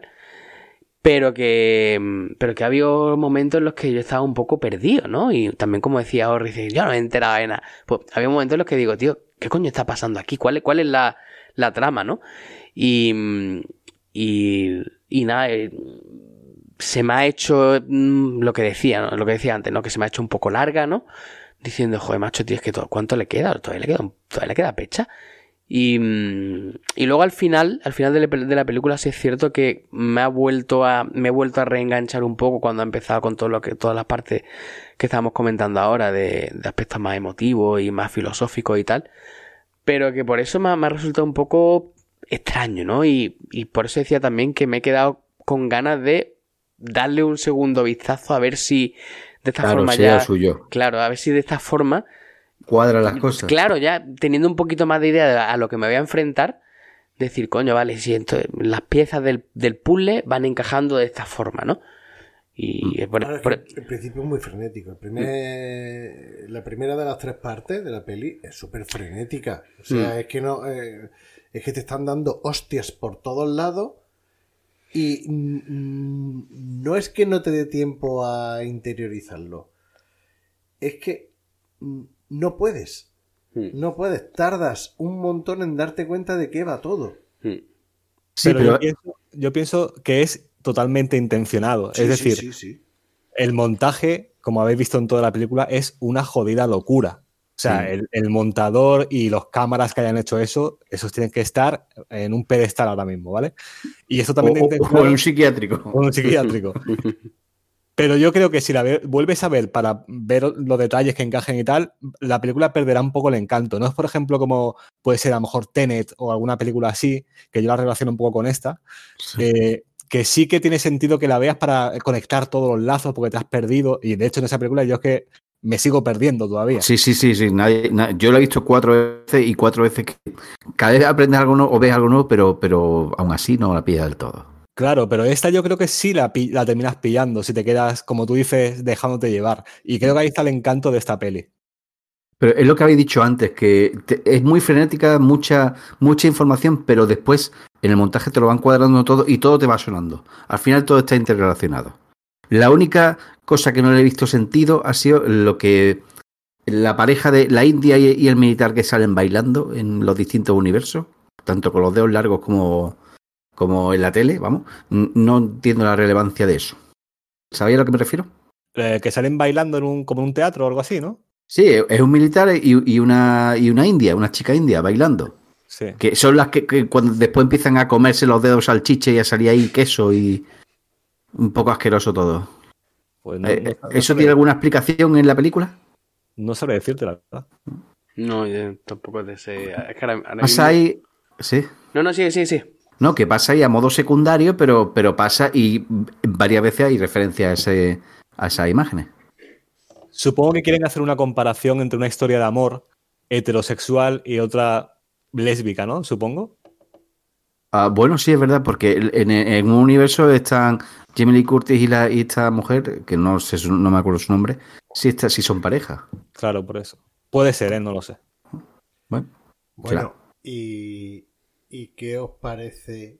Porque a- a- no, no sé, eh, no sé a vosotros, pero yo normalmente cuando veo una comedia solo, mm, no se me escapa la carcajada. Pero aquí en esta película se me ha escapado la carcajada muchas veces, con lo cual es señal de, de, de que me ha gustado y tal.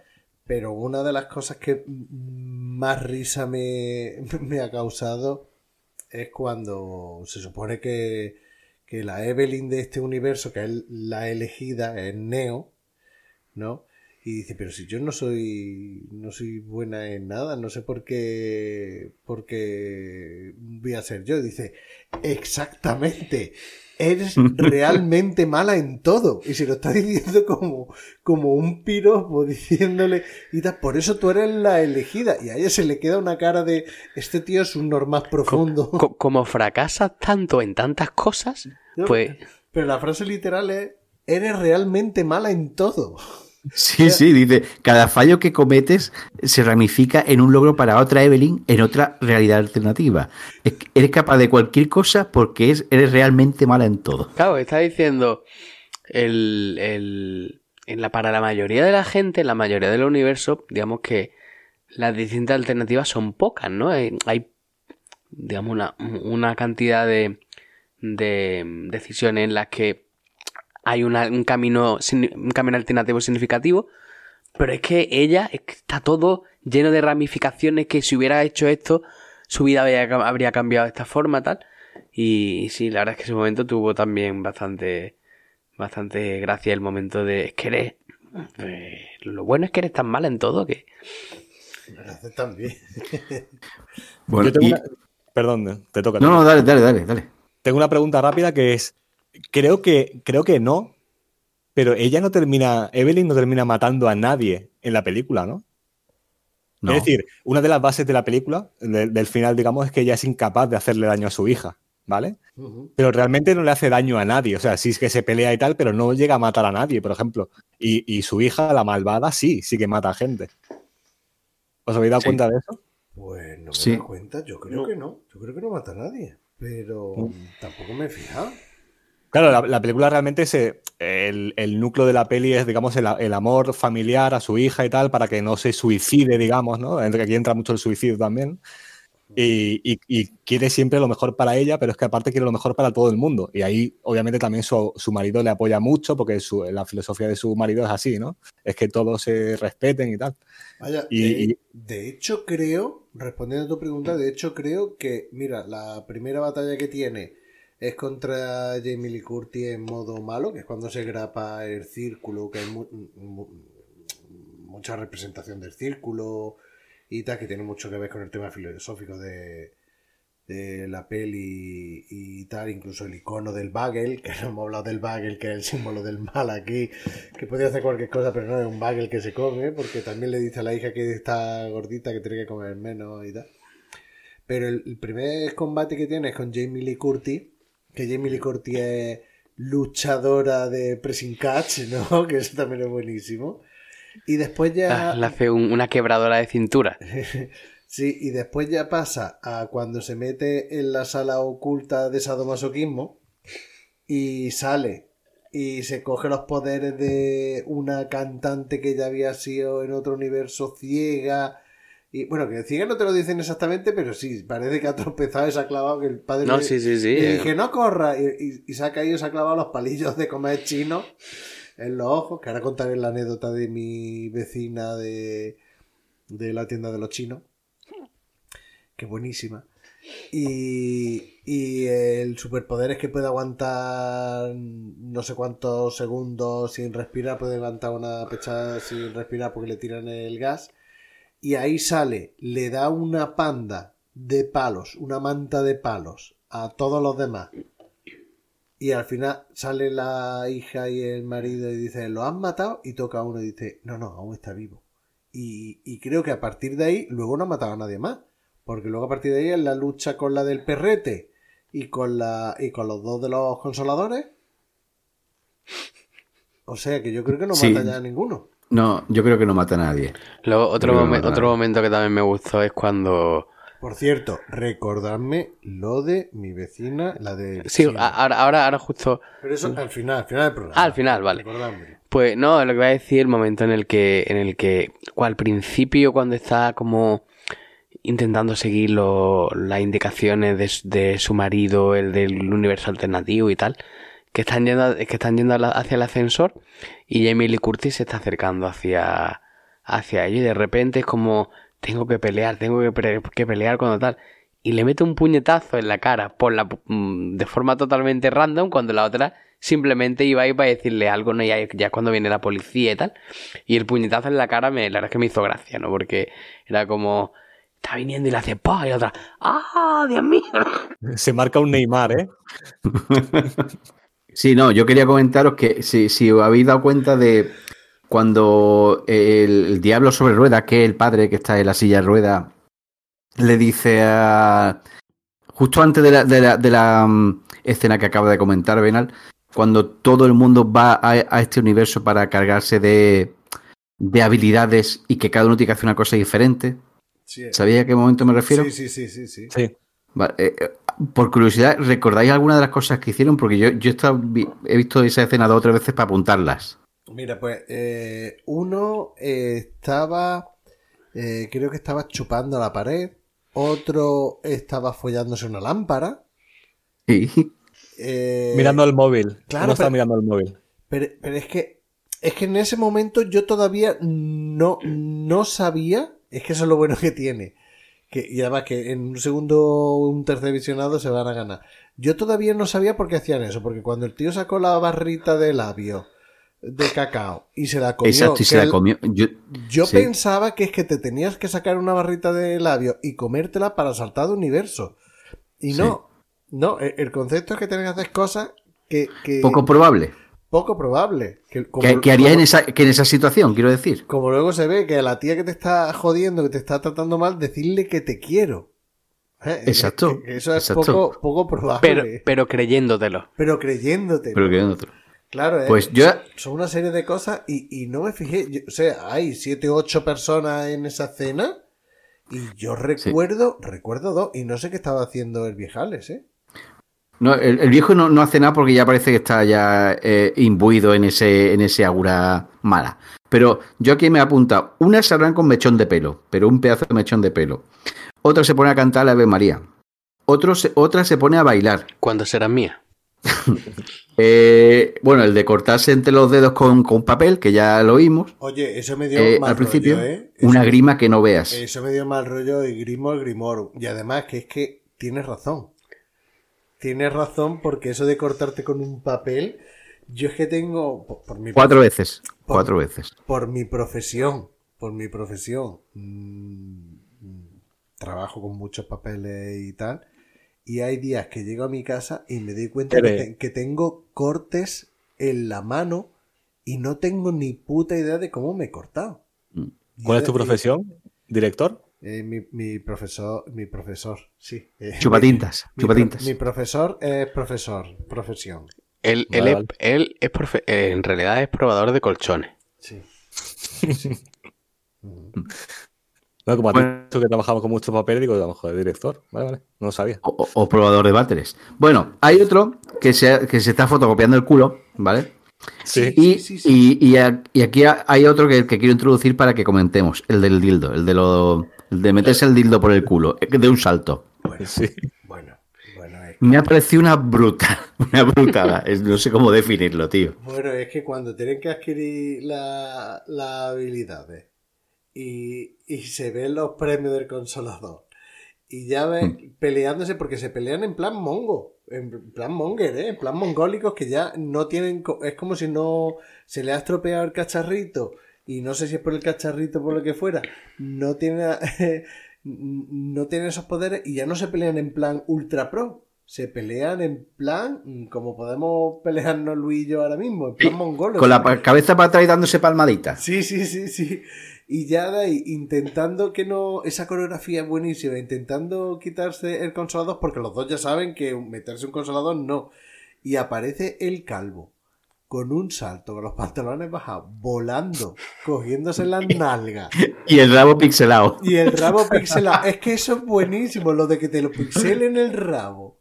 Y que luego cuando lo cuando uno se mete el consolador y el otro llega con otro trofeo que tiene como purpurina también y peleando los dos con el consolador todavía metido en el culo. Es que eso me parece espectacular, tío. Además también porque, eh, bueno, en realidad, no, a ver, el, el- el- el porno japo tiene, eh, tiene piselados los los- los genitales. Sí. Aunque bueno, en realidad estaba pensando que estos son chinos, se Sí, supone, pero, chinos. pero bueno, al final, chino, japo, más o Ve, menos. ve- ve, ahora es cuando puedo contar, porque me ha dado pie la anécdota de, de mi vecina, la, la del chino.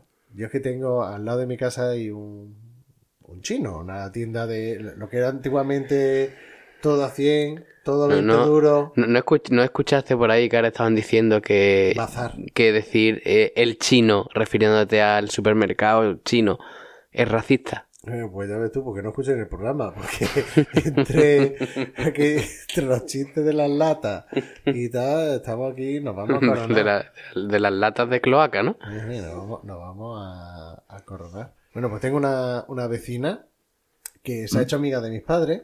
Entonces cada vez que voy, pues ya me saluda, me conoce.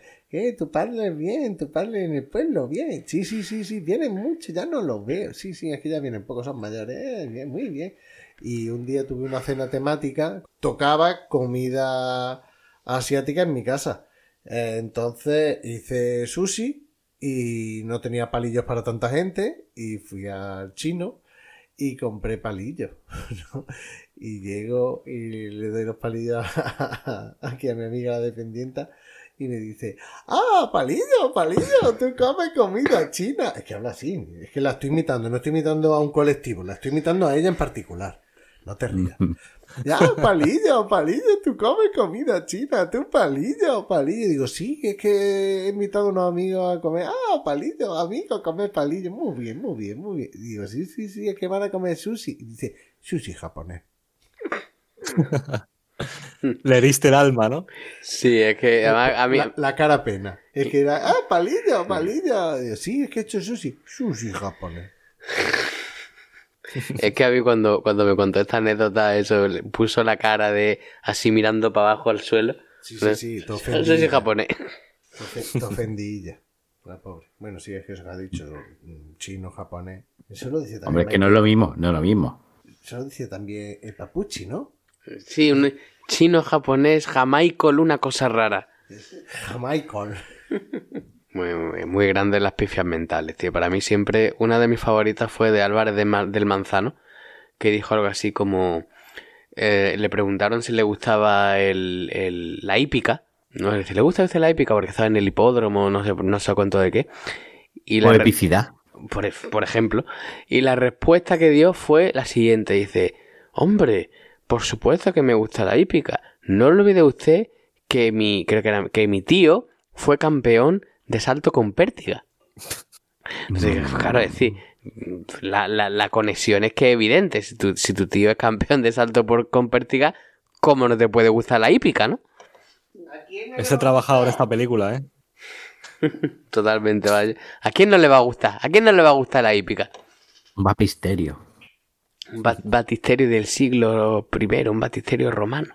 Oye, volviendo a las peleillas de aquí, estaremos de acuerdo en que esto hace muchos guiños a Shaolin Soccer, Confusion y todo esta, este tipo de pelis, ¿no? Sí, En cuanto a pelea. Sí, sí, sí. Es que el, el- todo ese todo ese mundillo es que es muy muy de se, se presta mucho a este tipo de cosas. Sí, La sí, coreografía es tremenda también, ¿eh? es muy chula. sí. Hostia, pues leí que el- por lo visto la grabación de la peli fue súper rápida. Creo que se grabó en, en un mes y poco, treinta y pocos días. Joder. Y que, di- y que dice que las escenas de peleas y tal, que súper rápido, rollo un día y medio, una escena entera de pelea. Eso dice que es una locura grabarlo así, de rápido. Sí, pero es que esta gente estarán. est- Ya ves tú si tendrán tablas luchando y haciendo coreografías de, de esto. Ya. Claro, sí, sí, son sí. chinos. No, pero Bueno, va- bueno, no. pero- Que son chinos, tío. es, porque están. Porque, porque hacen muchas coreografías, joder. Joder, pero es que, mira, recordemos, Todo el mundo sabe, como, como dice, como dice recordemos que los chinos son famosos por la coreografía de patadas chinas y porque son buenos en matemáticas. eso lo he dicho yo. No, eso lo digo yo. no, Ah, pero, vale, vale. pero que también por, de cliché, por ejemplo la, la, la protagonista es que viene de hace, bueno, hizo Tigre y Dragón, entonces hay coreografía, hizo pecha. chicas del mundo. sí, sí. Para, para el que no lo haya visto, que es una peli sobre animales, documental sobre animales de la Sí, dos, sí, Sí, totalmente. pero, pero la T tiene 60 años, ¿eh? eh, eh, 50, ¿cuánto has dicho? Cincu- 59, ¿no? 59 has dicho. 58, 58 creo. 59, 59. Muy bien llevado. Hostia, pero que hace coreografías que no son tan simples, ¿eh? Pero es más, cuando aparece eh, eh, in- incluso Data, que lo mismo no era Data, que lo mismo era un, doble. Cuando estás viendo al principio la película que se ven las pantallas de las cámaras y tal, eh, la lavandería, y está ella con el padre hablando y tal, con el padre o no sé con qué está. Y se ve de fondo al marido que está en la lavandería y que de, vez en cuando le da un chispazo y la pantalla eh, pega tirones y tal. Y se ve subiendo por. mm, O sea, haciendo. Mala, bueno, malabares. Haciendo artes marciales y tal. O, o parkour. Haciendo parkour allí por la, la, la lavadora y todo eso. Dices tú, tío, qué agilidad. Que lo mismo es un doble. Que lo mismo ni siquiera es data. No está poniendo trampas. Pero, ¿qué dices tú? Tío, ¿cómo mola? ¿Cómo mola? Venga, más cositas. Más cositas. Yo puedo decir, por ejemplo, que me ha sorprendido la cantidad de malísimas críticas que he visto por la red sobre esta peli. No me digas. Pero, pero puedo rollo, la peor peli que he visto en mi vida. eh, a la hora me, me salí del cine. Joder, pero Tampoco tanto, tampoco Pero has visto tanto, la cinta blanca. No, no, en serio. Eh, buscad críticas. Vais a fliparlo, ¿eh?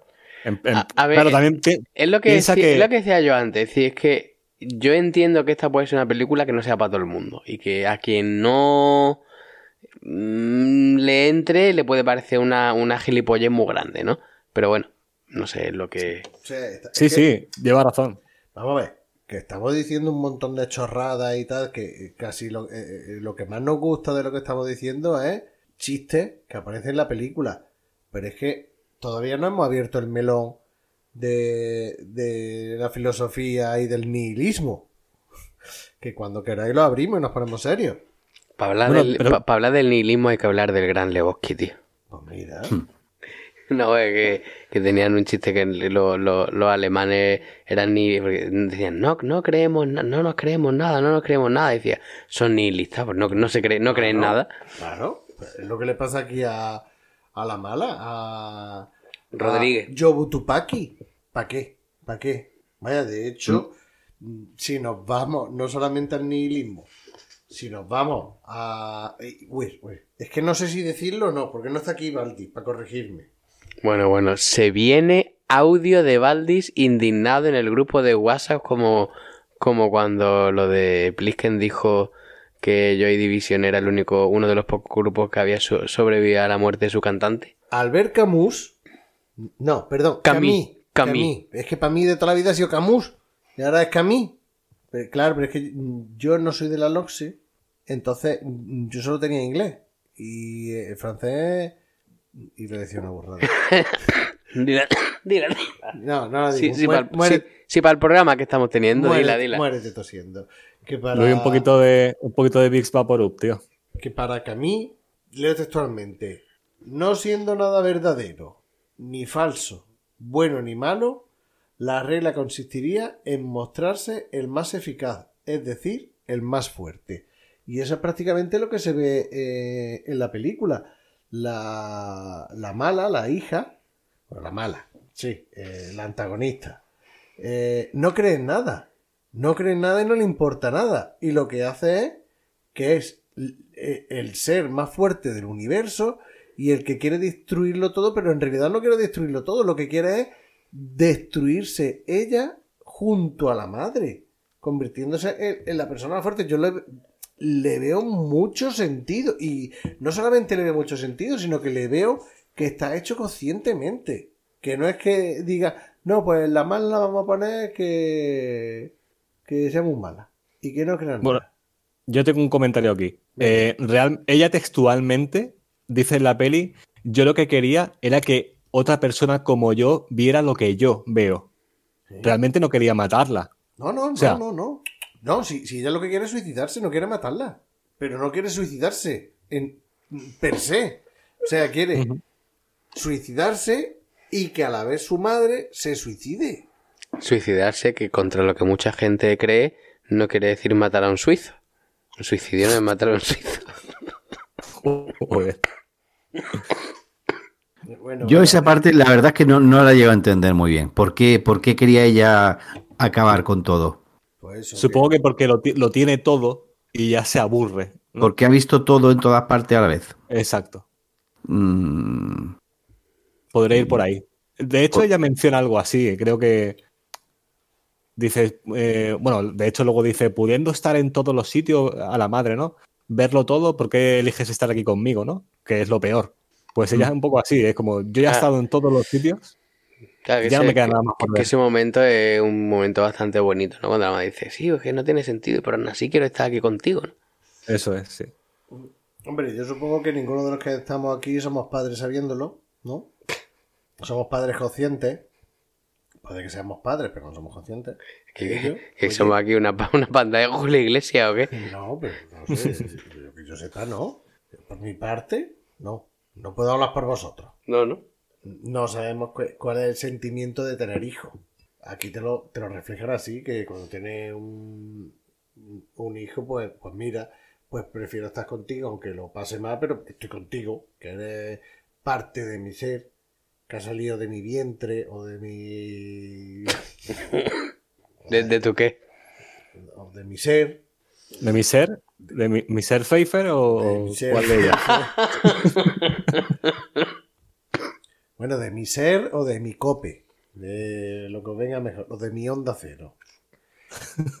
Que, que no sé lo que. No, no conozco ese sentimiento, pero creo que también tira por ahí. Bueno, por no, ahí la importancia de. no han faltado todos los padres hoy, ¿eh? Sí, tío. Porque Baldi no Incluso está. Doc no está, eh, Plisken no está, No, no, no. Cuchichi la- ¿No está? no está. O sea, estamos aquí los. Pues, por los que pueden grabar, los que tienen tiempo. Los que pueden grabar un viernes por la noche a la Claro, una de la mañana. Eso te explica la película. Están aquí los que no tienen a los hijos, porque los hijos, los que tienen hijos prefieren estar con los hijos. Ver, Y otra vez que hacemos programa y están los padres, ¿qué pasa? ¿Que por fin los niños duermen o qué? No, pues han quedado las madres con ellos. O porque hemos salido de fiesta nosotros. O los padres. ¿sí? pues sí, pues sí.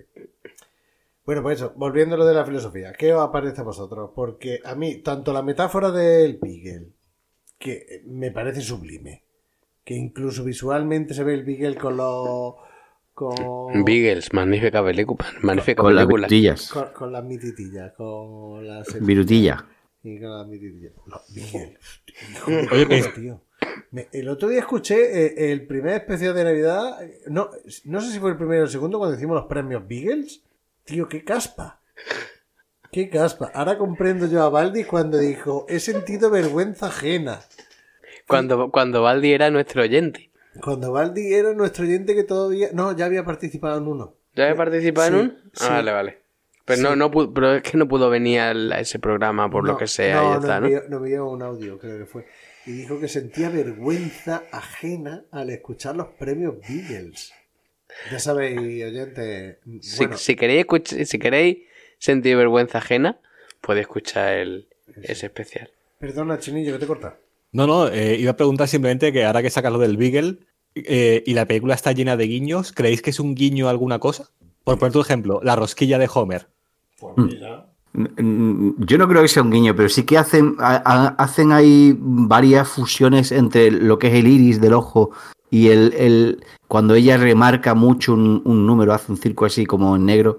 Em, Sí. Eso tiene mucho juego en- en- a lo largo de, de la película, que se mezcla con eso. Sí, es que aparecen muchos muchos círculos. Si te fijas, cuando está. eh, Yo le, mira, yo lo voy a llamar Lopan. Al abuelo no lo, lo voy a llamar Lopan. Cuando está el abuelo hablando ahí en la silla de ruedas y está diciendo que tienes que matar a tu hija y tal, al lado tiene un- una figura, eh, una como una estatuilla, un premio o, o algo decorativo en la estantería que es un, un- parecía una circunferencia.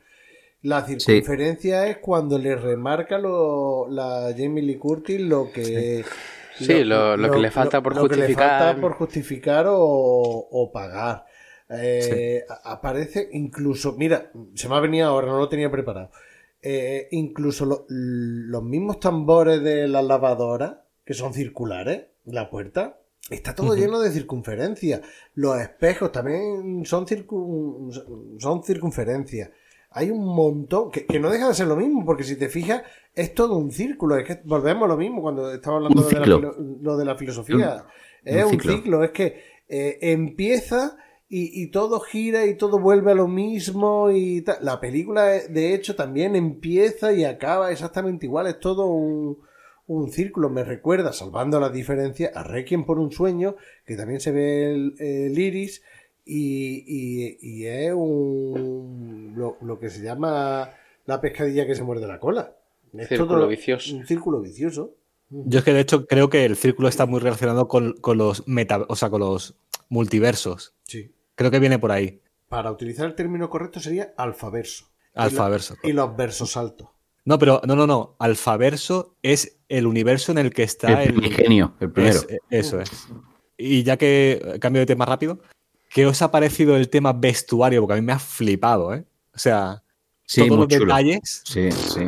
increíble, ¿eh? Especialmente al final, cuando ella cambia con- constantemente de, de disfraz o de traje, incluso a veces por segundos, ¿sabes? Sí. Es increíble todos los detalles, Bueno, cómo pues- tiene pintada la cara, como un payaso, como no sé Pero- cuánto. Por So- segundo. Sobre todo con el disfraz de, con el disfraz de piedra.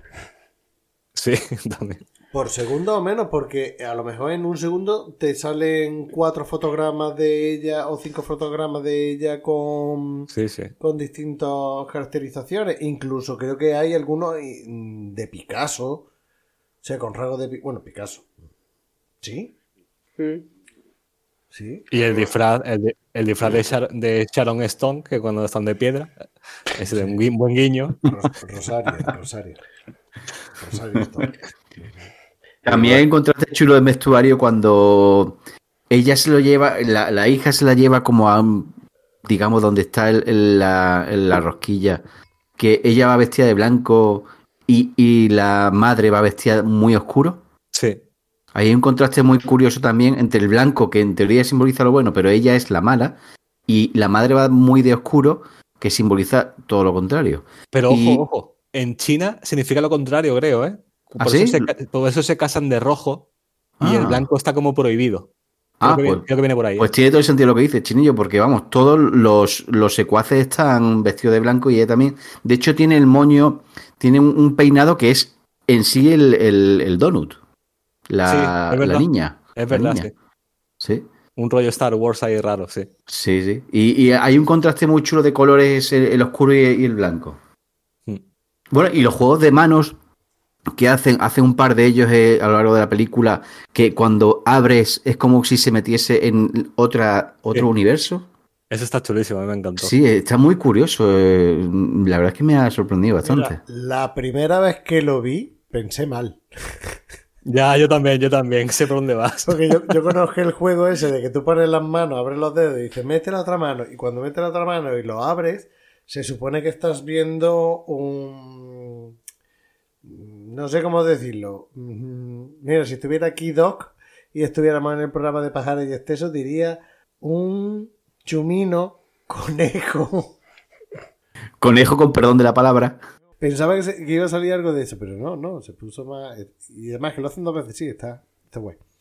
y si hubiese salido, si hubiese salido eso, no me habría No. eh, asustado tampoco, ¿eh? Digo, No, es no, que no, encaja no, con la peli. Empoderamiento. Total, total. Bueno, mira, vamos a hacer una cosa. ¿Qué os parece que hagamos una pausita? Que llevamos casi dos horas aquí del tirón. Hacemos una pausita y ya hacemos el cierre. ¿Qué os parece? Perfecto. Venga. Venga, pausita.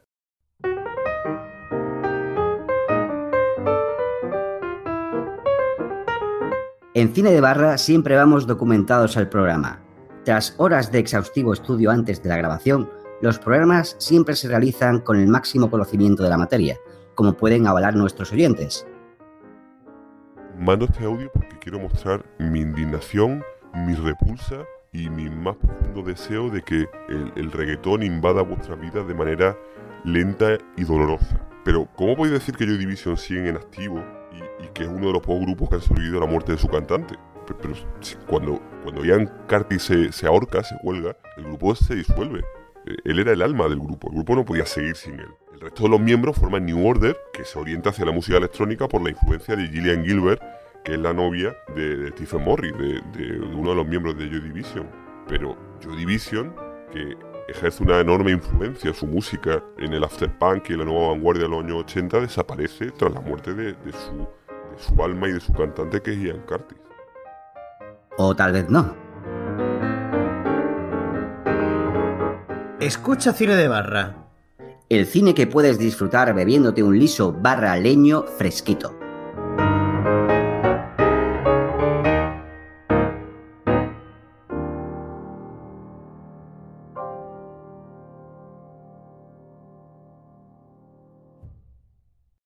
Ya estamos aquí de vuelta para poner el punto final a la peli de toda la vez en todas partes. Y yo quería deciros, antes de, decir que lo que más y lo que menos ha gustado, que otro guiño al cine, porque tiene mucho guiño cinéfilo, en el momento en el que la madre le, dije, le dice a la hija, yo soy tu madre. Totalmente, es verdad. Eso sí, lo, lo- soy consciente de eso, sí. Eso es que entre eso, lo de Kubrick, lo de Matrix, lo de Mapachui. Es que tiene un montón de cositas que digo yo. Pero fíjate que el yo soy tu madre es, es otro empoderamiento, tío. Total. 100%. 10.000. 10.000, correcto. Totalmente. ¿Cómo se te queda de profesor? Fíjate tú. Pues es que la- es, es increíble la cantidad de guiños que tiene esta peli y la cantidad que nos, que nos faltarán por saber. Sí, sí, ¿sabes? sí, sí, sí. Y, y otra cosa que me gustó, que al principio no me gustó, o sea, al principio dije, tío, no, esto no. Tío, no me puedes terminar la puta película así. ¿Eh? Tío, así no me puedes terminar la película. Pero que luego tiene sentido. Y además lo tengo que anotado como moraleja, dos puntos. Se soluciona hablando y siendo amable. Que es lo que hace el marido. El marido, sí. Pe- Pero es que luego en realidad tienes razón. Que las cosas se solucionan mm, no todo, pero muchas cosas. Pacíficamente. se- no, no pacíficamente. sino... Dialogando. Que se lo digan al pobre Zelensky con Putin. Sí, ¿no? Sí, bueno, pero esos dos son, acuerdo, los dos más cabezas cuadradas. Eso es... Pero no, es decir, eh, está la tía súper encabronada, la, la Jamie Lee Curtis, que no hay manera de meterla en merea y tal, que la tía es una hija de puta, que le han dado los premios consoladores por ser una hija de puta. Y, y llega la otra y, y, y no tiene manera de, de chocar con ella. Y ahora llega el marido, no, mira, es que estamos pasando mal, nos estamos separando y tal, no sé qué. Y ahora ya ella en- llega con su yo Em- interior. empatiza. Empatiza de, no, mira, pues yo también lo pasé mal cuando, cuando, antes de empoderarme, cuando me estaba separando y tal, cuando me dejó mi marido y tal. Y ya vienen los flashbacks del universo de, la, de los dedos de salchicha y cómo se soluciona hablando y siendo amable y se te va al universo de Mapachui y cómo ella se, se, se monta encima del tío y empieza a tirarle de los pelos para correr detrás de una furgoneta que se llama un mapache en una puta jaula. Es que esto es surrealista, pero tiene sentido. Es que contado así dices tú, pues no, tío, estás contando mierdas. No, Valdis, ve la película y después escucha esto. Tiene sentido. Yo, yo te digo una cosa. Tú antes me estabas diciendo en la cena que, que, Valdi, que Valdis probablemente pensaría que la pelea es una no, mierda. no, yo, yo creo que le puede gustar yo, mucho. yo creo que le puede gustar, ¿eh? Yo creo que le puede molar, porque además a Baldi, Baldi le, le gusta mucho el rollo surrealista y tal, por ejemplo, David Lynch. Y, y yo, creo, yo creo que sí le puede gustar.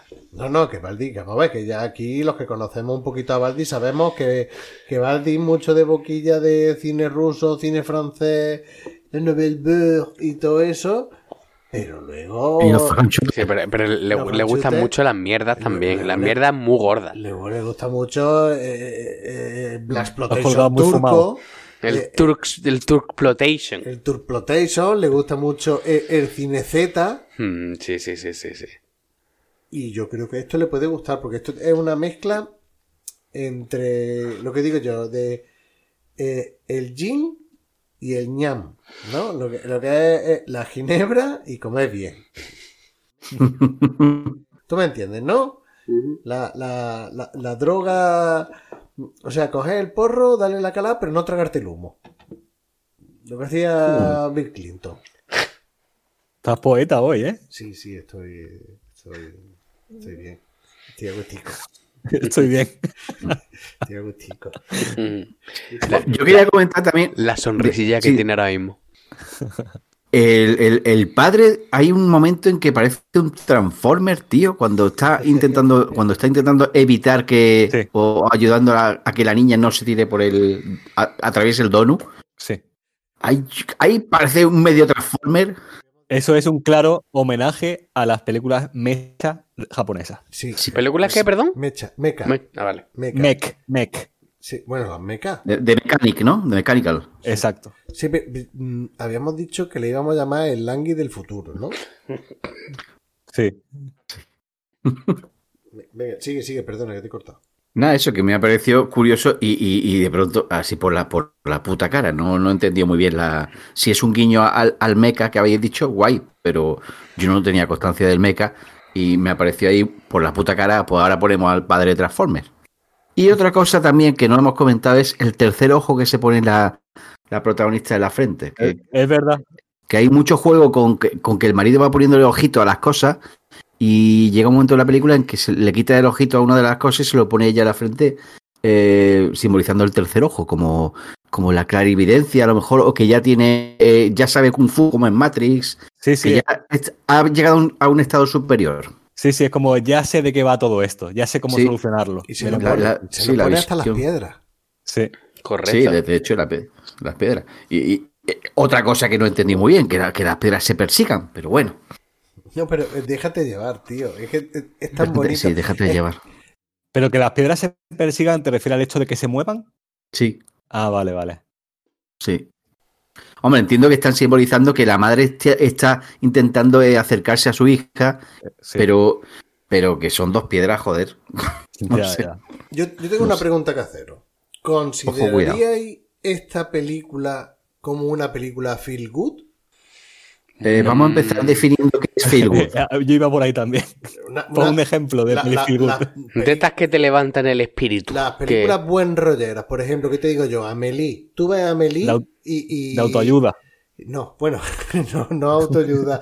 No, no estamos hablando de, de cuentos mm, que se han convertido en películas de Jorge Bucay. No estoy hablando de eso. Estoy hablando de películas buen rolleras. Por ejemplo, tú tienes un día malo y tal, y dices, pues me, me voy a poner eh, películas de estas que tienen un final feliz que te dejan contento. No- Titanic. eh, eh, Creo sí. que no. Mira, no tanto la vida es bella por el final de la vida es bella, pero sí la primera parte de la vida es bella, que es una cosa muy bonita y, y tal, y te deja um, así como... Si tú la vida es bella la ves hasta la mitad, antes de los campos de concentración, es buen rollista. ¿Vale? O, o, mm, yo qué sé, películas de estas que la ves tú y dices tú, el género humano. Qué bien la película, el género humano. Termina la, la película y dices tú, pues ya no tengo ganas de cagarme en la puta madre de mi vecino me está dando por culo. ¿Sabes? Lo mismo me dan ganas de decirle por la mañana, buenos días. Te ¿Sabes? quiero. Películas feel good, que- de, de buen rollo. Mm, mm, Película Firgu. Que no Furby. Que no Furby. Creo que no, por el simple hecho de que realmente el tema feel good, como tú lo llamas, pasa realmente solo al final. Todo el resto de la película es una constante de a piñón. Sí, ¿sabes? y luego, por ejemplo, el, el momento en el que el, el, eh, tu, tu padre, el abuelo, Luke. te está... te está- Habla con propiedancia. Eh, ¿Quién es esa señora? El Langui del futuro hablando con, El con, ángel mecha. con, con la, con la china de tigre, de tigre dragón diciéndole tienes que matar a tu hija para salvar el mundo. No Claro. es que, que imagínate, imagínate que a ti te dicen Pe- Pero ese momento de revelación que cuando le dice el marido, no, sea amable. Y a uno que le va a pegar y tal, y no sé qué, y, y le, le para los golpes, le enseña lo que es el- un mapache tirándole a ella de los pelos. O sea, tirándole de los pelos de la cabeza al muchacho. O a uno que está así triste y tal, le da perfume que, que, le- que luego, recuerda que a su luego la, mujer. que luego la se, se miraría al espejo y diría ¿qué me ha pachado? ¿Qué ¿Qué me pachado? Mapachito. O al otro que directamente le da un consolador o un de estos para taparle la boca porque en otro universo le molaba el sadomaso. Y le va dando cosas a la gente que llenan su vida. Eso le, le da buen rollo. A mí me recuerda a, a Little Nicky cuando decía ¡Paz! Y soplaba y salía el arco y los conejitos y tal. Así que a mí me, Pero la a mí me da película- muy buen rollo. Sí, pero es tan surrealista en general que no puedes ni siquiera pensar en eso, creo yo, ¿eh? Sí, o- claro, obviamente es el, el final, el clímax de la peli, es que tienes que ser bueno para que, ¿no? Pero, ¿qué va, tío? Es que toda la película en general es a muerte y sin ningún tipo de tapujo, además, y matando. Como, como diría Josefina, ¿con qué sabor de boca te vas cuando termina la película? Tú te vas con un buen sabor de boca y en plan de mm, buen rollo. Sí, Por eso digo yo, pero feel no sé. Joder, pero para mí Feel Good es, yo qué sé, tienes un email, por decirte algo, ¿no? No, tío, no, tío, tío. Tío, tío, no. Que eso es un remake, que eso es un remake de una película que nos dijo Baldomero en su momento. Bueno, ¿y qué tiene que ver? Cuando tú has definido lo de Feel Good, yo he imaginado Deadpool, porque es una película con la que cuando la veo me siento bien y es, me parto de, de risa. No, no, pero el concepto es distinto. Bueno, pues no, pues yo soy el único, ya está, no pasa nada. No, es que creo que no entendemos el concepto bien, ¿eh? Pero bueno, no Retiro sé. la pregunta, señoría. No, no, no, no, no, No, retire. yo, yo, yo sí entiendo el concepto y en, en cierto modo sí. Es decir, mm, tiene cierto componente good. No, no sé Sí, si claro. diría, no sé si diría que la película como tal es así, porque es una película demasiado sui generis, pero que, hombre, tiene, al final, pues sí que tiene, sí que tiene partes que son un poco de, pues, en- que van en esa, en esa línea, ¿no? Sí, pero Hombre. muchas películas tienen esa línea en, en algunos momentos, pero no por eso la considero feel good. Pero aquí mm, viene a colación con lo que ha dicho Benal, la frase que dice el marido, que dice, cuando el hijo ve el lado bueno de las cosas, no estoy siendo ingenuo, es estratégico y necesario. Y Así es como he aprendido, así es como he aprendido a sobrevivir a través de todo. Ya, O sea que tú, tú eres amor, Benal. yo soy, yo soy to- todo amor y tengo un montón de amor para repartir. Yo estoy cargado de amor de hace tiempo también. Sí. Me estoy acordando de No. esa, esa frase de nuestros tiempos universitarios. Tengo los huevos cargados de amor. Por ahí iba el tema, pero yo no quería ser tan explícito. Luigi, Él ha pero bueno. ser feel good y buen rollista. en sutil. bueno, ll- llega la- el momento de Orri. En cada programa que participa Orri hay dos momentos que le encantan. Uno es de la Sinorri y otro Sí. es lo que más y lo que menos os ha gustado. Pues Sí. venga, vamos a empezar por ti. Orri. Orri, ¿qué es lo Me que más y lo que menos te ha gustado? Bueno, a ver. Lo que más me ha gustado o lo que más me, más me he reído ha sido la escena del chino calvo con el pixelado hueval. eh, abriéndose las nalgas para meterse el dildo en el culo para poder coger los, los poderes del kung fu. Esa es la parte con, que- con la que más me he divertido, más me he reído. ¿Y lo que menos? Así me ha, me ha parecido. Lo que menos, mm, aquí tengo dos cosas. Y voy a cantar por. Por la salchicha. Me ha parecido muy escatológico. Los dedos de salchicha. O sea, espera, espera, a, a- a ver, si- a ver si, me enter- si, me enten- si lo he entendido bien. El tío saltando para meterse un dildo por el, por el culo, no, eso, eso, eso está muy bien. Pero bueno, Eso es perfecto. Ojo. Correcto. Vale, Exacto. Lo he tenido que mutear. La Virgen, tío. Hijo Venga, de el puta, me médico, va, me va a coño. dar la Perdón. edición. Perdón, perdón. Sí, perdón, Sí, perdona, perdona, pero el daño está hecho y bien hecho el daño, Luigi. Bueno, eh, escatología de dildos anales sí, escatología de dedos salchichas no. Exacto. ¿Y la, y la segunda cosa que tampoco te ha gustado? Lo de las piedras mm, persiguiéndose, pero bueno, eso. Vale. Vamos, a ver si va a ser la parte favorita de alguno y lo, y lo voy a. En fin. Bueno, eh, Chinillo. A ver, lo que más me ha gustado para mí ha sido la imaginación que hay que tener para montar esta peli en general. Y yo esto no lo he visto en mi vida. Eh, y lo que menos me ha gustado, pff, esto me cuesta mucho decirlo, no lo sé. Quizás. No, no tengo nada que no me haya gustado, es que me ha gustado en general. Si le he puesto 9. Luigi.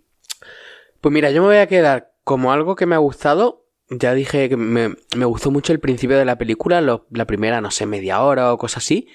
Que cómo te va planteando la, la situación, toda la escena de la lavandería, eh, cómo se. mm, La, la interacción en un primer momento con Jamie Lee Curtis y tal. Y luego también algunas partes de, del, pues, de lo que es el humor de. así un poco eh, surrealista y demás, ¿no? Y luego lo que decía Orri de las piedras, a mí es que me ha gustado mucho la escena de las piedras, tío. A mí me ha, me ha resultado muy, como muy simbólica y tal, y a mí me ha gustado. Y luego, en cuanto a lo que menos me ha gustado, pues lo que he dicho, ¿no? Cuando de repente me he sentido abrumado por todas las cosas que estaban pasando de forma aleatoria, que yo no entendía que estaba pasando, que tengo que, como he dicho antes, que me ha sacado un poco de la película. Entonces yo citaría esa, es, sería lo que citaría lo positivo y lo negativo. Sí, yo puedo compartir eso negativo también. Vale. Mm, yo tengo un problema con lo positivo, así que voy a empezar con lo negativo. Y lo negativo es una cosa que puede sorprender, porque a mí lo que menos me ha gustado de la película es la banda sonora. Porque, pese a que esté nominada en, los Oscars, yo no recuerdo.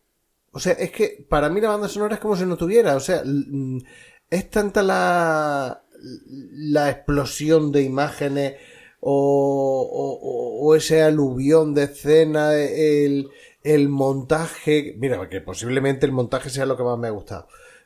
Junto con el guion y los. Bueno, ahora lo veremos. Pero lo que menos me ha gustado es la música porque no recuerdo absolutamente nada de la música salvo la escena en la que tocan el piano con los pies. ¿Eh? Que eso cle- creo, de Busí. eh, eh, claro de Luna de Debussy. No, Sí, te, sí. te lo estoy diciendo de memoria. Pero la recuerdas por qué? Porque te suena. Si no, No, tampoco. sí, porque claro de Luna de Debussy sí es la puta polla. eh, en la caña, pero no es original de la película. Pero la banda sonora original de la película es como. Sí, no, no tiene sustancia, no, Es- es no, que- ti- es no, no te cala. No, es que no te puedo decir ni que me gustó ni que no me gustó porque para mí es como si no tuviera. Es que como estoy tan metido en las imágenes y tal, que no sobresalta. Lo mismo, eso es una cualidad. Lo mismo es una cualidad que, que te lo lleva tan bien que no te das ni cuenta. Pero es que cuando yo he visto que la banda sonora eh, está nominada a los Oscar, digo, si es que yo no me he enterado que hay banda sonora. Que a lo mejor es, te a decir- repito, que a lo mejor es una cualidad que ni siquiera te enteres. Pero tú, mira, ahora aprovechando que está chinillo, suena Indiana Jones y tú escuchas John Williams Uy, los pelos de punta. y tú te enteras que hay música.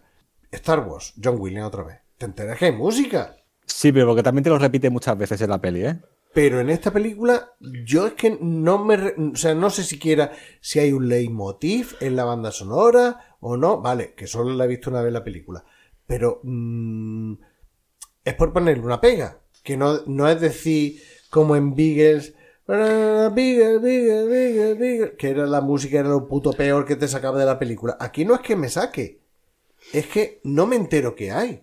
Que la única vez que recuerdo que hay música es eh, el claro de luna de Debussy tocado con- con- en el piano con, con unos pies.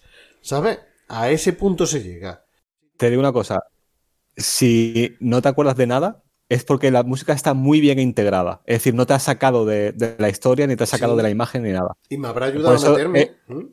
Exacto. Entonces, sí que es un poco una cualidad. Ahora, que no te hayas remarcado nada, pues mira, eh, No. a lo mejor se podrá hacer Es que ya te digo, es que salvo, salvo lo del piano, no recuerdo absolutamente nada. Yo me la estaba escuchando antes. ¿Qué te has puesto la banda sonora? Sí, ¿Y ¿Qué tal? está en ¿Cómo- Spotify. ¿Cuál es la, Eh, la opinión cuando la escuchas aislada de la película?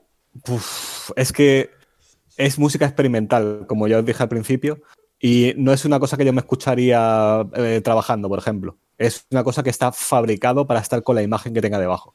Y es muy, muy, muy variada. Hay partes muy rápidas, partes muy lentas, muy tranquilas, muy atmosféricas. No es una cosa que escucharías trabajando, es una cosa que escucharías tras subiendo. Eso es, eso es. Un sótano, un, ¿sabes? Algo así. Y nada, es lo que te digo. eh, muy experimental y hecha para la peli expresamente. vaya. No hay himnos como en Star Wars, por ejemplo.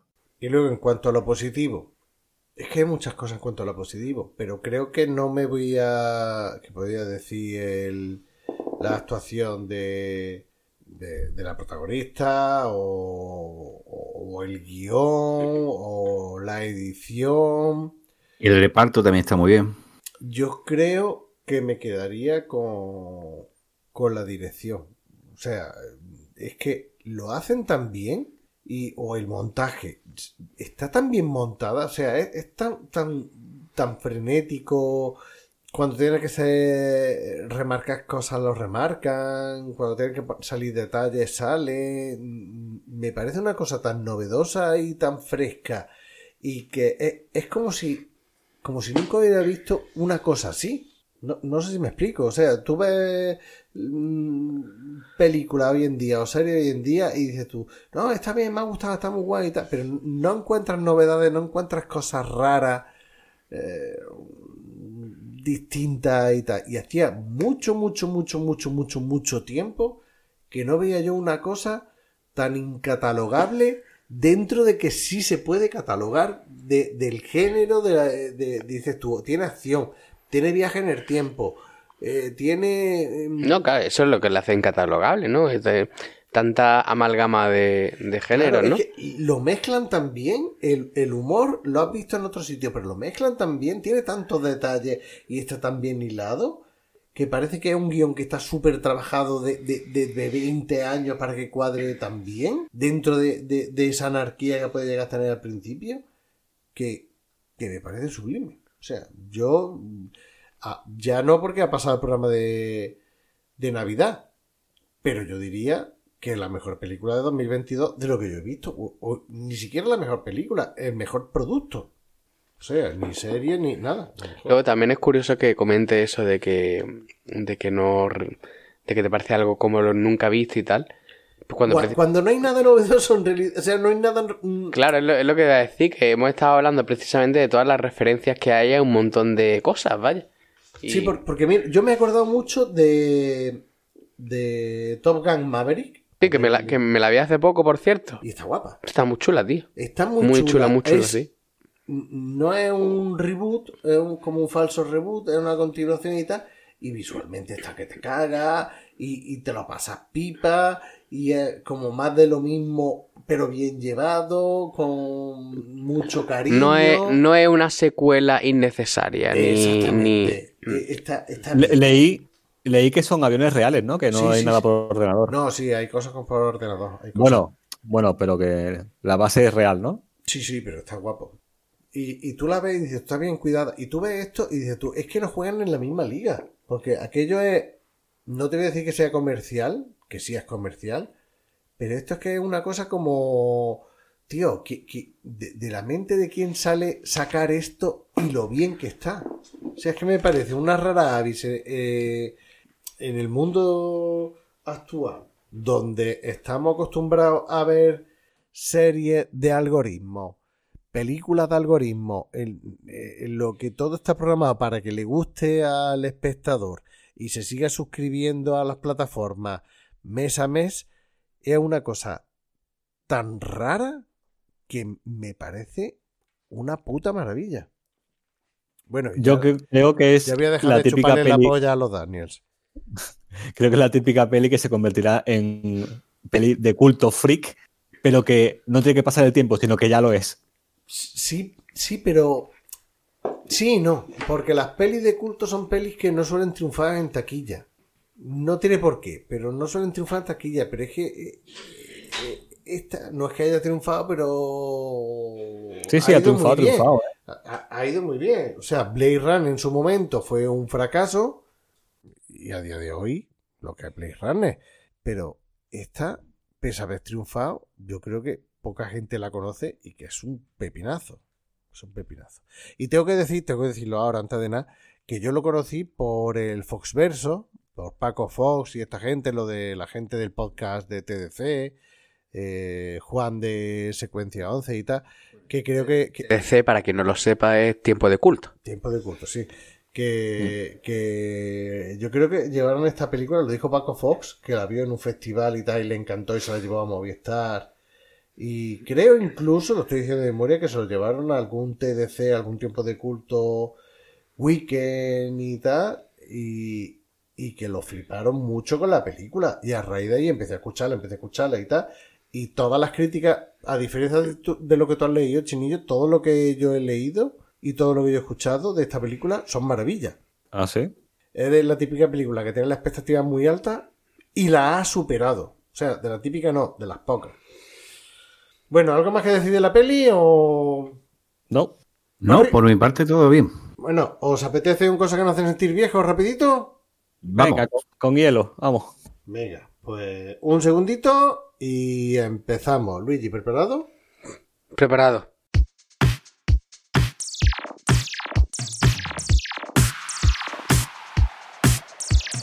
Cosas que nos hacen sentir viejos. Con Luigi Bercotti.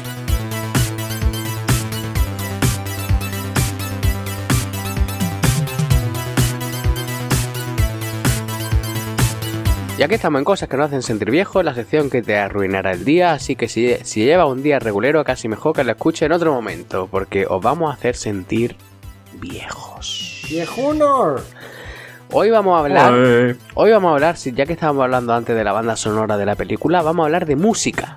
En concreto, vamos a hablar de qué discos, así conocidos, legendarios y tal, cumplen nada más y nada menos que 30 años. Es decir, eh, nos vamos a retrotraer al año 1993 de nuestro Señor Jesucristo.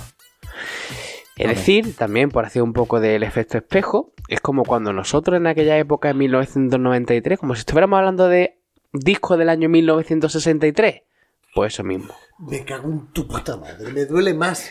Me duele más. El Oncio Mask. Me duele. Vez que hace el efecto espejo, mm, ¿Te duele? ¿Te duele? me cago en tu muela.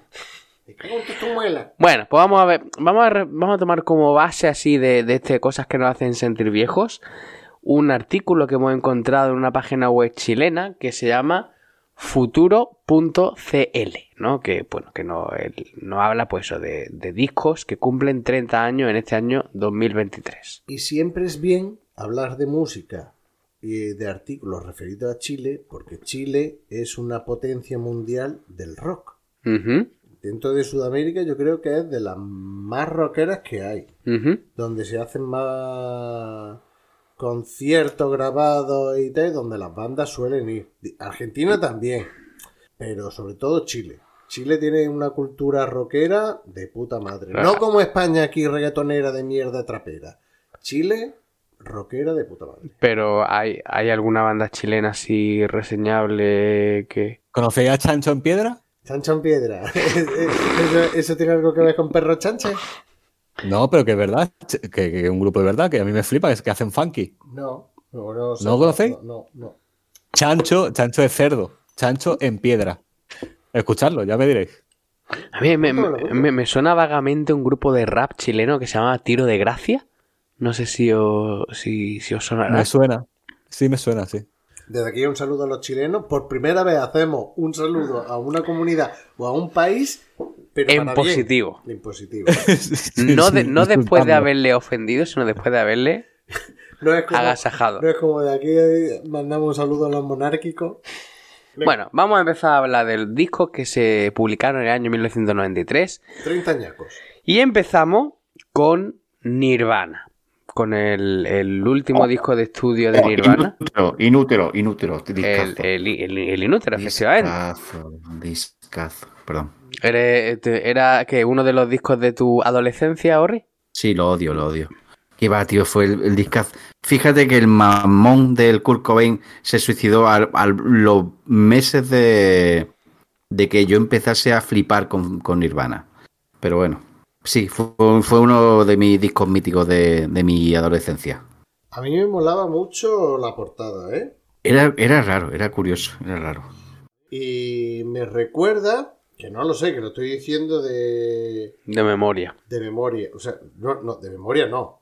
Lo estoy diciendo sin conocimiento de causa. Ajá. Pero me recuerda, y enlazando a una cosa que va a venir después, me recuerda a los dibujos y a las cosas que hace Alex Gray. ¿Qué me dice, chinillo de Alex Gray? Alex Gray, eh, sinceramente no lo conozco, no sé de qué me habla. Tío, pero, pero tío, ¿Qué dices, Chinillo?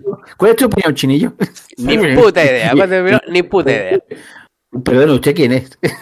Ah, vale, eh, acabo de buscar en internet. ¿Este es el de Tool? ahí está, porque hace las portadas de Tour. Vale, joder, yo qué sé el nombre que tiene, macho, yo ni idea. No sé, yo pensaba que, que sí, pero bueno, que, que no sé si lo hizo o no. Estoy aquí mirando y aquí no aparece nada de Alex Gray. No sé, es que ni siquiera sé quién hizo la portada. Pero me recuerda a los, a los art concept que hace Alex Gray con, con Tool. Pero bueno, Hablando, hablando de portada de Nirvana, eh, Yo te lo digo ahora mismo. tenemos que. No, no, no podemos dejar de, de- no podemos dejar de Parece que recordar. fue Kurt Cobain. No, iba, iba a decir, no, no podemos dejar de recordar, de recordar que el bebé nada, que nada en la piscina del Nevermind le denunció después por. por eh, ¿no, ¿No lo había oído eso? Por, por Sí. derecho, sí, ¿no? sí, Por, por pornografía infantil. Ah, es verdad, es verdad. sí. nada, porque no sé. En Aquí, fin. po- aquí pone que el Art Direction and Design, Kurt Cobain y Robert Fisher. No sé. Pues me recuerda mucho al art concept de, de Alex Gray.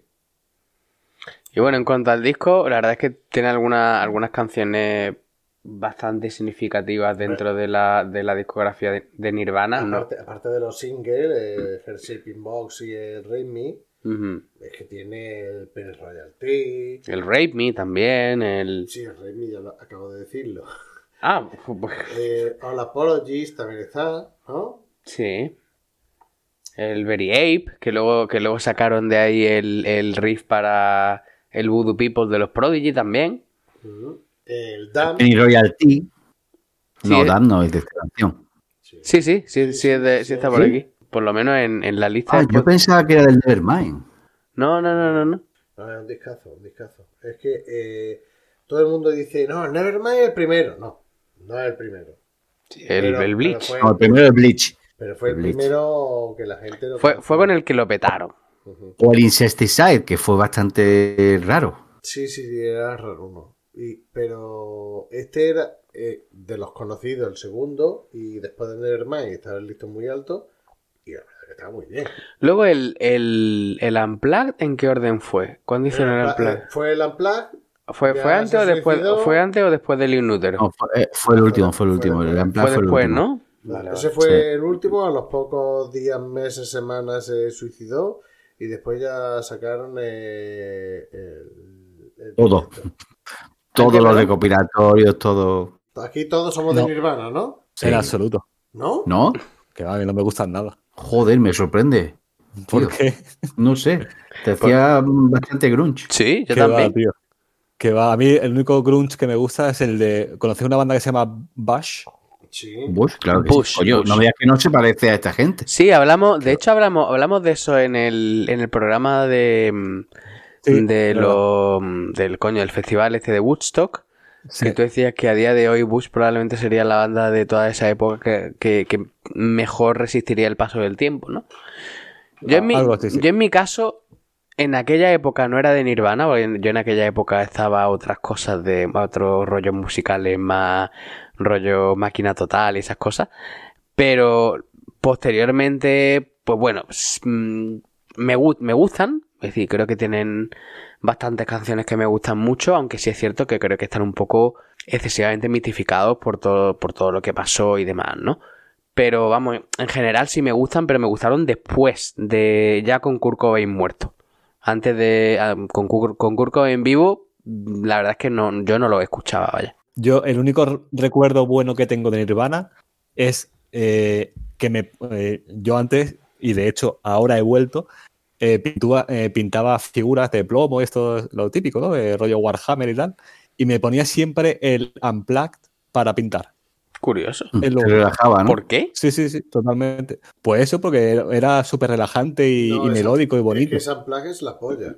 Sí, O sea, sí, sí. mira, hay Unplugged de Alice in Chain, hay Unplugged de Pearl Jam, hay Unplugged de Nirvana, pero pese a que también tenían la fama de que musicalmente no eran los mejores y quizás por con razón porque no era especialmente virtuoso, aunque luego David Grohl dejó la batería y ya se y no solamente dejó la batería, sino que cuando retomó la batería, por ejemplo, con mm, Queen the Stone Age, tocaba muchísimo mejor y tal, ya habían pasado años, ya se había curtido y tal, y ya molaba un montón, pero Nirvana no era especialmente bueno, ni siquiera en la composición. Tú escuchabas la composición y decías tú, tocan por quinta, lo puede tocar cualquiera. Si ellos tocan esto y hacen esta composición, lo puede hacer cualquiera. Sí, a ver, realmente Nirvana Sí. era, era, era una música muy simple, Sí, que tiene Sí, mérito. sí, pero que molaba. Sí. Porque, por ejemplo, tío, a- más simple que el Satisfaction de los Rolling y, y mola que te caga.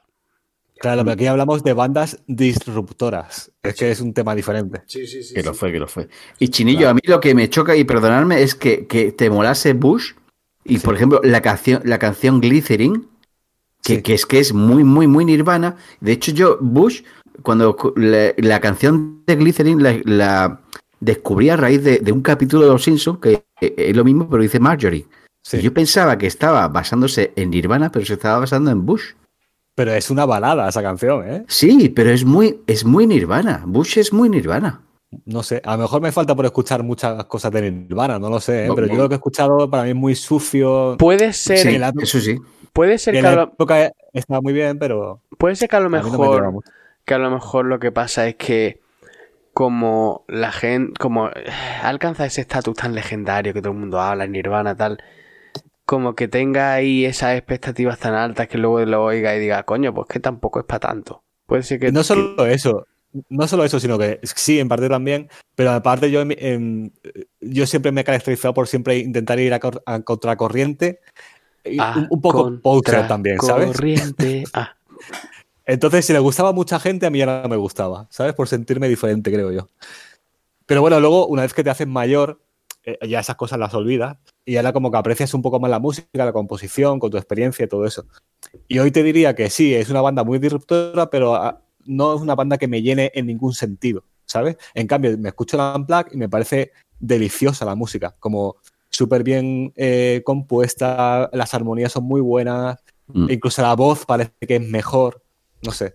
La música es que tiene un tipo de magia que no conocemos que nos transporta a aquella época en la que lo escuchamos por primera vez o vivimos alguna experiencia con esa música.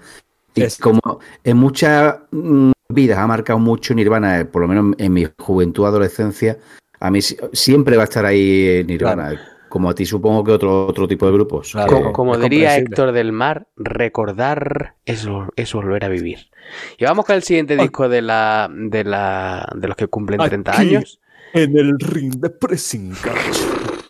Le hace un volantín. Pasamos al siguiente disco, como decíamos, que es de un grupo bastante polémico, porque aunque sea Polémico, ¿por qué? polémico en el sentido de que es un grupo que, que es uno de los más eh, grandes que ha habido en cuanto a venta y en cuanto a mainstream, pero tiene muchos haters. Yo por lo menos escucho siempre a un montón de gente decir que no, que no soportan a este grupo, que es U2. No sé si... Y el disco, el disco es el Zuropa. Zuropa... No lo escucha en mi vida, Julio. Yo sí, yo lo tengo, de hecho. Eh, con- Ah. ahí está de la canción Discoteque, ¿verdad? Eh, No, no, Zuropa era anterior. No, Era anterior al discoteca. Venía la de. Zuropa. La- Venía la de. Sí, Nam, sí, sí, sí, la sí, de sí. Lemon. Nada, pues ese disco no lo tenía yo. No. Sí, Zuropa, Nam, Lemon. Yo la verdad es que de, de- de este disco yo creo, yo no me lo he escuchado y mirando el, mirando la playlist no me, no hay ninguna canción que me suene especialmente. Yo U2, Es que este fue. de- creo que fue después del Aston Baby. Y el Aston Baby fue tan pelotazo. Estaba tan guapo. Que este fue como un poquito experimental. Metía más, más electrónica o más sinte y tal. No sé. Era otro rollo. Pero de todas maneras, eso que has dicho tú de polémico. Para mí no es polémico. A mí simplemente es un grupo que no me gusta que tiene canciones que me gustan, pero que mm, que no, yo esto son, Sí. este sí lo veo yo, Fan, de- de- fan no. Yo este lo veo así de los grupos que están sobrevalorados. sí, probablemente, probablemente. Por ejemplo, Bueno, ti- tienen una carrera dilatada, ¿eh? que, en fin, que esta gente sí ha aguantado y sigue aguantando. Bueno, yo no sé si siguen. Sí, pero sí, sí, si nos ponemos a hablar de cosas dilatadas, antes hemos hablado de Josefín, y no, y no por eso. Es que no, no, no, no me vale eso, no me vale. Si, una sí, nos ponemos a hablar de cosas dilatadas, de- después de saltar encima del, del, del dildo, pues no veas. Pero la, la cara, la cara de ansia del tío es muy loca, ¿eh? O sea, tenía muchas ganas de clavarse eso, ¿eh? Sí, sí, totalmente. Entonces, por ejemplo, de, de canciones de U2 que te gustan, ¿cuáles mencionarías, por ejemplo? A mí dudo, a mí Sí. me gusta el Sandy Bloody Sandy, Ujú, esa es una canción que me gusta muchísimo de escucharla. Como diría Plisken, me gusta mucho la de 1, 2, Tres, 3, 14. 14. Y cuando hicieron el concierto en Bilbao, lo hicieron en euskera. Ah, sí. Siempre, siempre dice lo mismo. Siempre dice lo mismo. Lo mismo. Y en Cataluña, en catalán. Sí. sí. Pero, por ejemplo, a ti With or Without You no te gustaba mucho, ¿no? Contigo y sin tigo tampoco. ¿No? No. A mí, a mí esa esa sí me gusta mucho. No, no. Yo, yo es que no soy especialmente de U2. Yo tampoco, yo por ejemplo ya te digo, este grupo... Lo, eh, lo parece- respeto, no, no le tengo hate, pero no soy yo udusero. Igual que. Es que yo haría la comparativa de que Coolplay son los nuevos U2. Con la diferencia de que yo a Coolplay los mataba uno por uno mm, lentamente a todos ellos. ¿Cool play es jugar con el culo o Sí, cómo? sí. Eh, Cold, Coldplay. Cool, Coolplay es juego mm, chulo. ¿no? Chulo. Chulo. Sí, o, fre- o fresquito. Fresquito. Fresquísimo. Como el disco de Vanilla, de Vanilla Ice, no el Ice, segundo, Ice, el baby. Cool and Ice, ¿no? Bueno, ¿y vosotros qué, qué, cuál es la opinión de U2 por vuestra parte? Pues ni fu ni fa, sí. mm, escucho canciones, eh, la- algunas canciones me gustan, pero no es, no es que me considere tampoco un fan. He llegado a estar en conciertos de U2, pero no me considero un fan de, Anda. de, de U2. De hecho, en el concierto de U2 creo que estaba de teloneros eh, Frank Ferdinand, en- cuando los vi en Madrid. Bueno, para estar en concierto, pero tampoco en muchos, ¿no? En uno U2. Uno o ninguno. U2. Mis vieses aquí. Aquí, aquí me has colado, me has colado el dildo, ¿eh? Me has pillado con las nalgas abiertas. Está, está empoderado el y, y los dientes apretados. Bueno, pas- vamos a pasar al siguiente disco, anda. Siguiente Vamos a disco. preguntarle, sí, el vamos a siguiente. preguntarle a Chinillo. Ah, bueno, Ah, es bueno, cierto, eh. cierto, sí, Chinillo, perdón, perdón, perdón. Eh, no, rápidamente, yo nunca he controlado esta banda, eh, nu- nunca la he escuchado, eh, pero sí entiendo que hay que tiene temas buenos. Por ejemplo, has mencionado With or Without You, que para mí va a ser un, hoy en día un temazo, pero cuando era joven pues diría U2 es una mierda y si escuchas U2 eres un mierda, ya está. Eh, Las cosas cambian cuando e- eres mayor, es así. Yo ahora la escucho y digo, es que es un temazo, lo mires por donde lo mires, está bien compuesto, melodías súper buenas. ¿Qué te voy a decir? Eh, Tampoco controlo mucho más de ello, no sé. Muy bien. Vamos a pasar al siguiente, al siguiente disco. Volvemos al, volvemos a, los Estados Unidos. Volvemos a Seattle. Eh, vamos con Pearl Jam. Que después del disco de debut que hicieron, que se marcaron con el Ten, pasamos al, al Versus. Animal. Ah, el versus. Al Versus, Versus. Sí, sí. El, Y del dromedario, ¿no? el single era- Discazo. Ah, no, Sí, discazo, discazo. Es que te para mirar y dices, tienes la de Go. Que empieza el disco y dices tú, qué pepino, qué pepinazo de tema. Después tienes Animal, después tienes la de Daughter, Don't Call Me. Una de mis canciones favoritas de Pearl Jam. Dissident. Sí, sí, tremendísima. Dissident tiene eh, Rear View Mirror, que es un Oh, este es un temazo. puto temazo. Es que ese hombre, ese hombre tiene una voz privilegiada. Sí, Lady Vedder, tío. Eh, eh, Mira, eh, Elderly Woman Behind the Counter in a Small Town, que es otro puto temazo. Indifference. Es, que- es que este disco es la polla. Además, yo recuerdo, ahora, la- las anécdotas de mierda, que Con Ben Almadelman. Un Almadelan. cuando estaba en el instituto tenía un, un compañero de, de clase que le llamábamos el Chucho y él se iba a... Guau, guau. Como el inferior, ningún mote. No, como el inferior, ninguno. Y que él se decía, él presumía que se iba a una tienda allí de la, local- la localidad donde estaba el instituto y que cogía los CD, les quitaba la pegatina, se los metía en el bolsillo. ya después se los metía y ya pensaba en, en lo de la película. Y se salía con ellos y no los pagaba. Y digo, ya eso es mentira. Sí, sí, yo si quieres te traigo un CD. ¿Tú quieres que mañana te traiga un CD? ¿Qué CD quieres que te traiga? Y digo yo, pues tráeme el Versus de Pearl Jam. Y cogió el hijo puta, se fue a... No era ni siquiera centro comercial. Se fue a la tienda esa que estaba dentro de unos grandes almacenes, se quitó la pegatina, se la metió y yo actualmente tengo el original de Pearl Jam, el De gratis.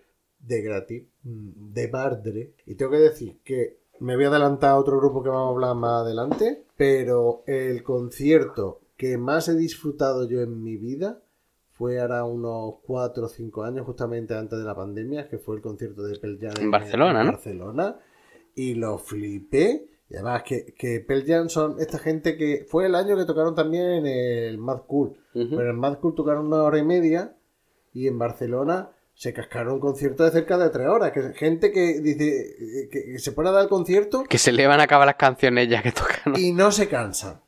Que no es que sueltan el rollo y se va, sino que se lo pasan también, o por lo menos a ti te da la impresión de que se lo pasan tan bien, que, que- que lo están disfrutando, que se alarga el concierto. Y dices, ¿tú cómo se pueden cascar un concierto de dos horas y media, tres horas? Todo lo contrario a cuando vi eh, Fito aquí en, en Málaga, el Martín Carpena, que llevábamos dos horas y estaban tocando canciones de 10 minutos, alargándolas, y, es como, Fito, no toques más, que eres un puto pesado, vete a tu puta casa. Y esta gente no, eh, tocaba y... Uf, No, la verdad es que muy poca gente está, tiene la capacidad de hacer. Y, yo, y yo no soy de los fanáticos de Spell Jam, ¿eh? Que yo de- del movimiento grunge no estaba del primero ni mucho menos. No, iba a tiempo decir, sí. iba a decir que muy poca gente puede soltar mm, uno detrás de otro el ten y el versus, ¿eh? ¿Vosotros qué ven? ¿Hay algo que decir? No, que a mí Pearl Jam me gustan. Me gustan más ahora que pasamos. Me gustan más ahora que antes. ¿A ti qué te gustaba entonces de adolescente, Pero soy tío? del beat. Aparte de Bush. Buena pregunta. A ver, si, sa- a, a- a ver si luego sale algún disco que me gustase de verdad. Sí, sí, de esa época. De adolescente, po- follar de chiquitito. Sí. Venga, pasamos al siguiente. Aerosmith, Get a Grip. ¿Qué opináis de Oh, Aerosmith? discazo también. Yo, la verdad es que Aerosmith, mm, más allá de las canciones que iban sonando en la radio, mm, nunca lo he escuchado demasiado. ¿Vosotros habéis escuchado mucho Aerosmith, son- los discos y tal? O... Yo este disco lo tenía también original. Ya somos dos. Yo opino igual que tú. Este disco- no, este disco es que empieza entre la intro. Yo sí he llegado a escuchar a Aerosmith. Supongo, supongo que en este disco está el Crazy. Uf. Sí, Sí, ahí está. el que... Crazy, el Crying, pero a mí la que me gustaba era eh, el Living on the Edge y el Beat the Rich y el que era gris. A mí es que de, de Crazy, tío, el... me gustaba mucho el videoclip con Alicia Silverstone y la, y la Liz Tyler. Sí. Que. mm, Es que no, no- no sé, era un videoclip que me, que me producía una. Una- Tyler, hija. de, de Steve, de Steven Tyler, del cantante. Tyler, del cantante. Era Steve, Steve Tyler y Joe Perry. ¿Qué tenéis que decir de Iron vosotros? Contadnos. Me gusta. Yo como tú, Luis. Yo no lo controlo de nada. Bueno, pasamos entonces a otro grupo, que otro de los grupos legendarios, de Peche, los de Peche. Que el, el disco es Songs of Faith and Devotion. ¿Qué, mm, ¿qué opináis de los de Peche? ¿Sois de, de pecheros? Yo no mucho, la Yo verdad. Tampoco. Tampoco lo he seguido nunca. Hostia, voy a quedar aquí como un mierda, ¿eh? No, menos, alguno, alguno habrá, como Rafael Acarrá o esas cosas que te gustan a ti, chinillo. Eh, ya veremos a ver qué sale. A, a mí me- a mí este disco no es que me gustara especialmente porque venimos del anterior del Violator y para mí el Violator fue, bueno, fue y es, está entre, posiblemente entre mis cinco discos favoritos de todos los tiempos. Joder. El, el Violator. Sí, creo que en un juego chorri de esto de Facebook de pon la portada de los discos que más te han influido a lo largo de tu vida, yo creo que lo puse y el Violator es la polla. Y aquí quisieron continuar la fórmula, de hecho, el Personal Jesus, aquí el, el I Feel You, que fue el primer single y la primera canción del disco, es muy como copia de Personal Jesus. Yo tengo que decir que el Personal Jesus me parece una canción muy sobrevalorada. A mí, No, a mí no me, a mí no me llega, tío. No me. ¿Tú has escuchado el Violator entero? No, no, no, me refiero a esa canción, al, al Personal Jesus en concreto. No, es que precisamente del Violator, el Personal Jesus no es la que más me gusta. Tiene canciones, eh, Policy of True me flipó, eh, incluso el Joy the Silent, que también estaba muy trillada, es un discazo. Y, y este Son of Faith and Devotion está bien, pero, igual que No My está chula, pero no es. No, no es, no eh, es su pico, no es su pico de, de talento, ¿no? Bueno, pasamos al otro grupo. Tenemos aquí, vamos, vamos, aquí, Chinillo. aquí eh, Benal ha pasado un grupo que no le gusta, pero que a mí sí me gusta, así que lo voy a mencionar, que es, son los Smashing Pumpkins, el Siamese Dream, que vosotros... Un momento. Que Benal se ha saltado ese disco y Sí, tú sí, lo has ha, mencionado. ha- ha- ha hecho pum, pum, pum, ha dado la ruedecica y se ha pasado a los Smashing Pumpkins porque es que, Benal no soporta a Billy Corgan y, bueno, y- y al resto. ¿Qué clase de tiranía es esta? Yo te apoyo, Benal. A mí nunca me han gustado tampoco. ¿No te gusta? A mí, a mí sí me gustan mucho, la verdad. Me gustan mucho. Pues tengo aquí un dedo para cada uno de vosotros dos. El de en medio, ¿no? Los más imp- Vale que el Dave Grohl, sí, el, el corazón, corazones para todos, eh, corazones. Eh, vale que el Dave Grohl, El Billy no, Corgan. Grohl no, coño, el Billy Corgan, Billy Corgan es un tío súper raro, es verdad. No, Pero, no, tío, yo, tenía- no, yo no diría, no, Tú dirías gilipollas, ¿no? No, yo diría es un normal profundo. vale, pero tío, es, que- es como el Bumburi. A mí el Bumburi no me cae bien, pero su música y su voz me encanta. Tampoco me gusta el Bumburi. Pero pues, a mí la pero- música sí pero me Héroes gusta sí te gustaba, ¿no? Sí. Yo- Pues yo al revés, yo era más de Bumburi que de héroes. Pero bueno, corramos un tupido velo porque este es tu programa, No, Menal. no, no. Eh, No, sí, sí, ya me voy a despedir de la audiencia. A mí no me gustan los más inputis. A Chinillo tampoco. Aquí estamos a 50-50. Dos contra dos. Sí, pero bien que te la has saltado. No, sí, porque tenemos un montón de discos. Y- y- y te- y no, y es que el que viene ahora es uno de los grupos de cabecera, si no el grupo de cabecera de Benal. Así que venga, dale, Pero, dale. pero- pero- perdona, Luigi, ¿qué, Dime. qué, qué disco era de Smashing? El Siamese Dream. Es- es- es- discazo, Hombre, discazo. quizás su, su, su obra magna sea el, el Melancholy, pero este disco Ah, está muy bueno, bien ah, vale, disco. ¿Tú cuál has dicho, perdón? El- el- la canción de, de, tu- de Today. Bueno, no, pero de yo, aquí, de sí, este. sí, no, pero yo me refería a que el, el- Sí, su disco tu- más... Today es de este disco. Sí, sí. Emblemático. El, su Sí. disco más, más famoso y más célebre y tal, el, el que vendría después, ¿no? Sí, Bueno, sí, pasamos a mí este si- me gustaba pas- más. ¿Después o antes? No, después, después. Después. Sí, Pasamos al siguiente grupo, que este lo va a presentar Benal. ¿Cuál sería? Este, este para Chinillo. Chinillo, ahora quiero que te marque aquí un- Sorpréndeme. una tesis doctoral y que me hables del Undertow de Tool. Hombre, aquí ya hablamos de palabras mayores. No, ese debería haberlo pasado, Benal. Eh, pues a ver, no es mi disco preferido de Tool, pero es una obra magna para mí. Eh, pero es que, ¿qué puedo decir de esta banda? Es que fue banda preferida durante muchos años. Eh, Es mi, es Es mi que no hay ba- na- es mi banda preferida de todos los tiempos, ¿eh? es que no hay una banda que se parezca a esta. Eh, no por eso es buena, sino porque es buena en todos los sentidos. Desde cómo componen, cómo tocan, que son referencias mundiales, y, pff, y lo originales que son. Es Nah, que na- ¿qué- nadie toca como Tool. Nadie toca No. como Tool. Tú escuchas un grupo. Vamos a obviar la voz, porque hay grupos que tienen los cantantes la voz muy característica. y tal. Vamos a obviar la voz. Tú Sí. escuchas una canción de Tool sin voz y nada más escucharla, dices, es que esto solo lo pueden hacer Tool. Y hay muy poquitos grupos que te puedan hacer eso. Tú has dicho que nadie toca como Tool. No. Como yo. Borriquito como Tool, como Tool. Que no sabe ni la Tool, ni la Tool. No, nadie, nadie, nadie. No, esta gente, esta gente está a otro nivel. Yo solo le pondría poner, solo le podría poner un adjetivo que es virtuoso, virtuosismo. Bueno, pero virtuoso- Pero no virtuosismo pedante como Ingui Mastin. o, o, o Ingui Mastin o Joe Satriani, sino Ah, de, epicéntrico, de- epicéntrico. de conjunto, sin decir, mira lo que sé tocar y voy a tocarlo todo a la vez, para que te des cuenta de lo que sé tocar. No, es que las composiciones son tan espectaculares que, que da la impresión de que eh, son incluso fáciles de tocar. Y no. No, porque la- las melodías son. pueden llegar a parecer hasta simples. Y luego no es nada simple, ni en la letra, ni en la estructura, ni en la composición, ni en los ritmos. mm, nada. No es. No. No, esto es otro rollo. Esto es otro rollo. Son ligas distintas. La mitad de los temas van a contra, súper sincopado, eh, es, es una locura. O sea, lo mires por donde lo mires. ¿Qué opináis vosotros, Luigi y Orri? Yo he escuchado, mm, he escuchado algo de Tool.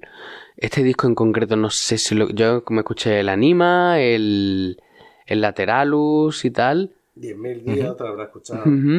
Eh, yo creo que los, que los de los primeros no me los he llegado a escuchar. Yo lo, lo que he escuchado de Tool la verdad es que me ha gustado. Pero bueno, no soy un fan como, como vosotros. A mí me lo introdujo mi, mi, mi Bill, mi cuñado, y Bill, Bill, ¿por qué? eh, Bill es porque es mi brother in love. Ah, vale, vale, vale. Y, y la verdad es que me gustó mucho cuando, cuando me lo enseñó. Yo no, no había escuchado Tool, Tool antes, la verdad. Y, y me impresionó la música porque, eh, como habéis dicho, es, es un. Es, es lo que ha dicho Benal. Nadie toca como tú. De, como Tool. Y con los ritmos acompasados está, está muy bien, la verdad. Pero nunca he sido tampoco un fan de esta gente. Vale, pasamos al siguiente. El siguiente disco de que vamos a hablar es el Pablo Honey de los Radiohead. Este disco yo creo que es el más flojo de los que tienen. No Sí. sé cómo lo veréis vosotros. tiene la canción más odiable de los fans de Radiohead y la más conocida de los no fans de Radiohead.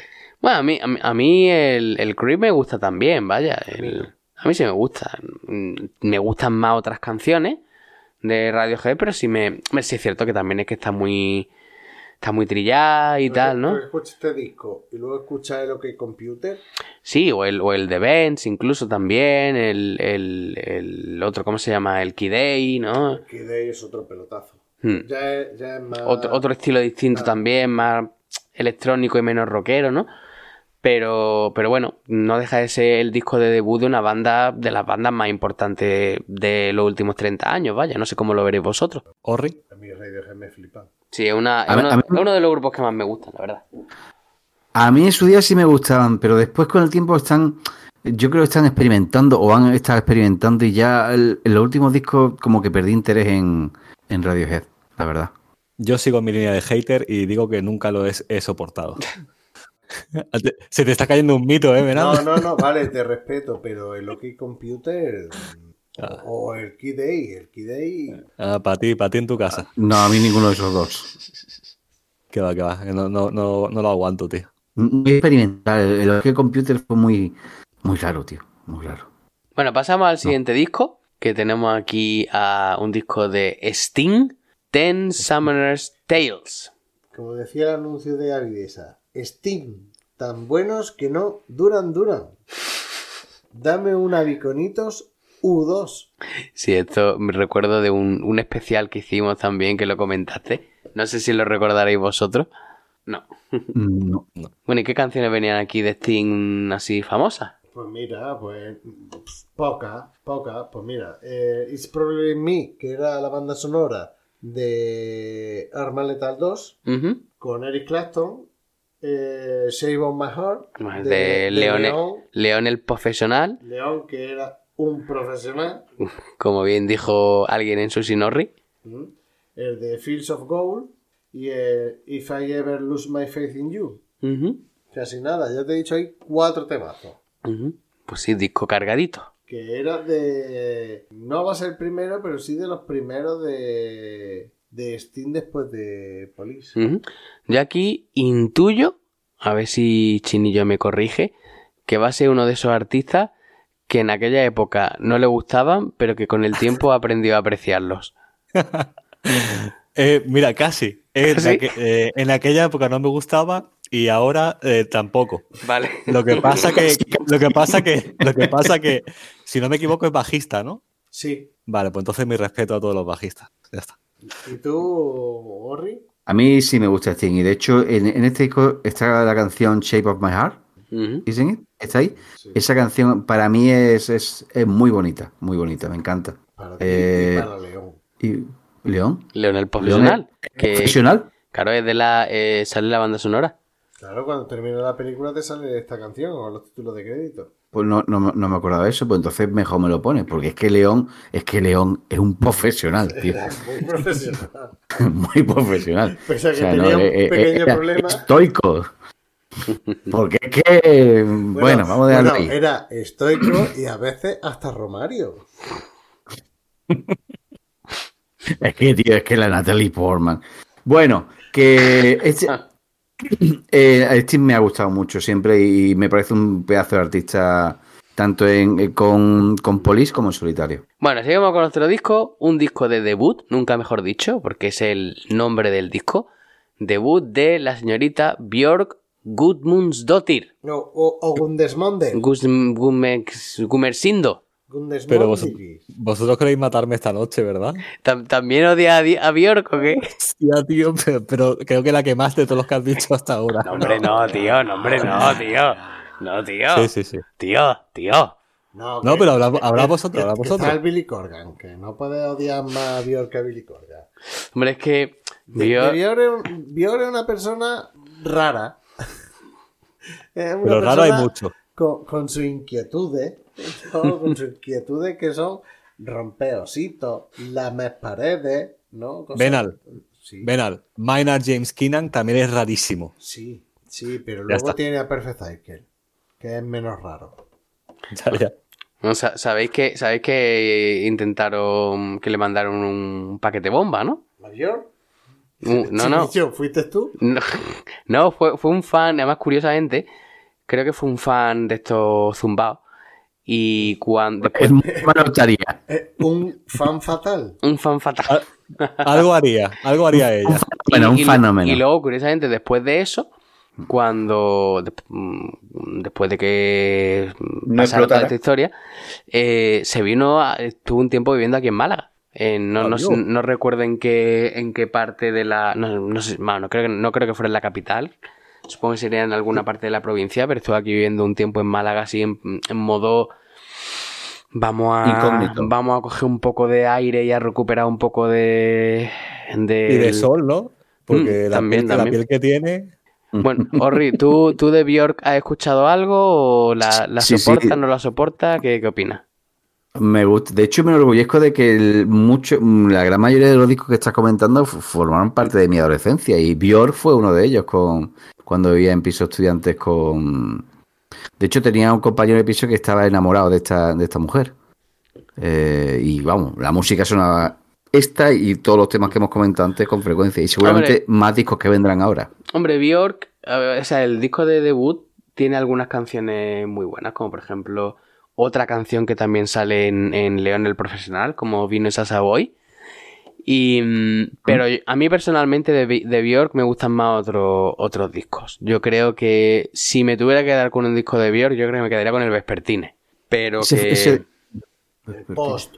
el post y el, y el, el, homo- el homo- el homogéneo, que está muy bien también, ¿no? No, pero mira, de este disco tiene el Human Behavior, el Venus as a Boy.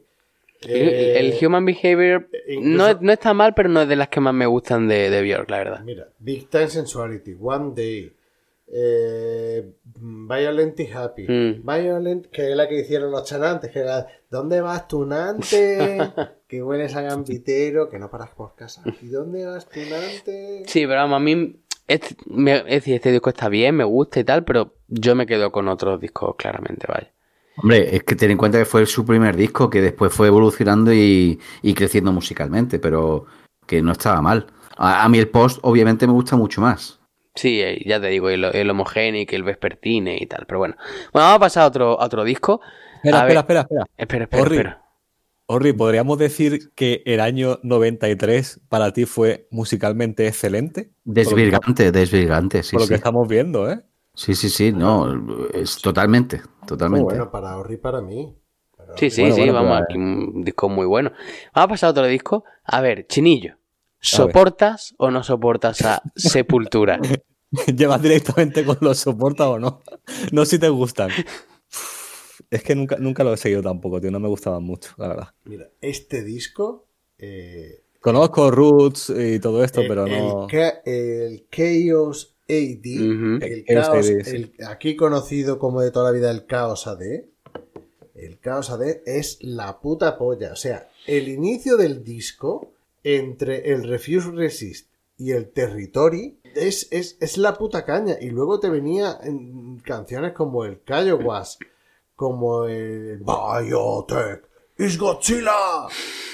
Es un puto discazo. Bueno, a mí yo Pero, aquí, pero de los gordos, ¿eh? para mí, Manifest, bueno, bueno, bueno, bueno. demasiada caña para mí, demasiado gutural para mí, no, no es, a mí no me, no me Bueno, mola, la verdad. No te gusta el No, thrash. claro, sí, por eso, no, no, Si no te no el digo... thrash, no te gusta- Claro, claro. Es como que no le gusta el heavy, no le gusta el heavy. No, Iron Maiden es la polla, no, es que no me gusta el heavy. Pero es que los Iron Maiden son cabezas de cartel en todos los festivales, pero es que no me gusta el heavy. Pero es que te tiene que gustar, pues no, tío. No, pero claro, es que te sí, gusta. Metallica, te tiene que gustar Iron Maiden, pues no me gusta Iron Maiden, solo me gusta The Trooper. Está aquí hablando de... No, no, no está hablando de, de- de- en modo autobiográfico aquí ni nada, ¿eh? No, y no, está hablando con nadie, está él mismo interpretando los dos papeles. ¿vale? que quede claro. Me, re- me recuerda a, lo- a los Simpsons viejo gritando a una nube. Estoy yo gritándole a Luigi. Y encabronándose cada vez más él solo. Bueno, y no, no podemos dejar de recordar aquel momento tan friki de esa canción que supuestamente... Que no era. que no era, pero bueno. Mira, vamos a, vamos a decir como si lo fuera porque así mola más, tío. Que es eh, Sepultura con Pavarotti. No sé si habría escuchado ese documento. No, ¿No? ¿No, No. lo había escuchado? no. Pues buscarlo por ahí porque es bastante bizarro. Que, que ni, que- ver, ni es Sepultura ni es Pavarotti, es una versión de Sepultura y alguien haciendo de Pavarotti, con- cantando el Rots, Bloody Rots. Roots. el Roots, y era Roots, Bloody Roots, y luego alguien. Ah, I say, no, no, every day, every way. Roots, Bloody Roots, Roots, Bloody Roots. Bueno, seguimos. El PJ Harvey, Read of Me. Que. Oh. que- ojo que. PG Harvey. PG Harvey, tío. No sé, alguien que se llama PJ, como Pillao. Como, como pijama. Como Pillerman. No, pero PJ molaba. Trip Hop. En este disco está la canción Come on Billy. eh, ¿Qué disco es? ¿Qué disco es? No. El Read of Me. Bueno, a, a Chinillo ni le pregunto ya porque no sé. No. No hace falta, no hace falta. Tampoco te. Tampoco no, te que vale. nunca, ha sido- nunca lo he seguido, nunca lo he seguido, no sé. no. Mira, eh, el, No siguiente, controlo. el siguiente disco va a ser única y exclusivamente para Chinillo. A ver. Porque seguramente, eh, no sé Orri, pero a Luigi este grupo mm, No lo, no, no lo conozco, no lo conozco. no lo conozco. A mí no me gusta, aunque con el paso de los años eh, he llegado a decir que tienen su cosa, pero siguen sin gustarme. pero a ver si te gusta a ti. Primus. Hombre, sí, Hombre, sí, sí. Primus, ese pedazo de bajista. Claro. No, sí, sí, sí, sí. Y, y- y te puedo decir la de My name is Mo- Pues es de este disco, el Pork Soda. ¿Qué os parece? Pork Soda, sí. ¿Qué os parece el disco y qué os parece Primus? Eh, a mí Primus me gustan bastante. Lo que pasa que no controlo muy bien qué canciones había en ese disco, la verdad. Déjame que lo mire en un momento. Hablad vosotros mientras. Pues yo, Primus, fue, eh, me llamó mucho la atención el, el- el ba- el bajo de, de este grupo. Es que es la Eh, base, claro. Claro, no es, eh, no me gusta la voz tan nasal y tan americana Sí. del cantante. Sí. Eh, y tampoco es un, es un grupo que, digamos que eh, escucharlo esto me cansa. A mí me cansa un poco. Sé que son muy buenos, sé- me gustó mucho en su época, pero no era una cosa que yo me pusiese con frecuencia. Eh, Esto es para tomarlo como el queso muy curado, mm, en pequeñas dosis Sí, o en sí. pequeñas cantidades. Como yo diría tu amigo Benal, esto es para muy cafeteros, ¿eh? Sí.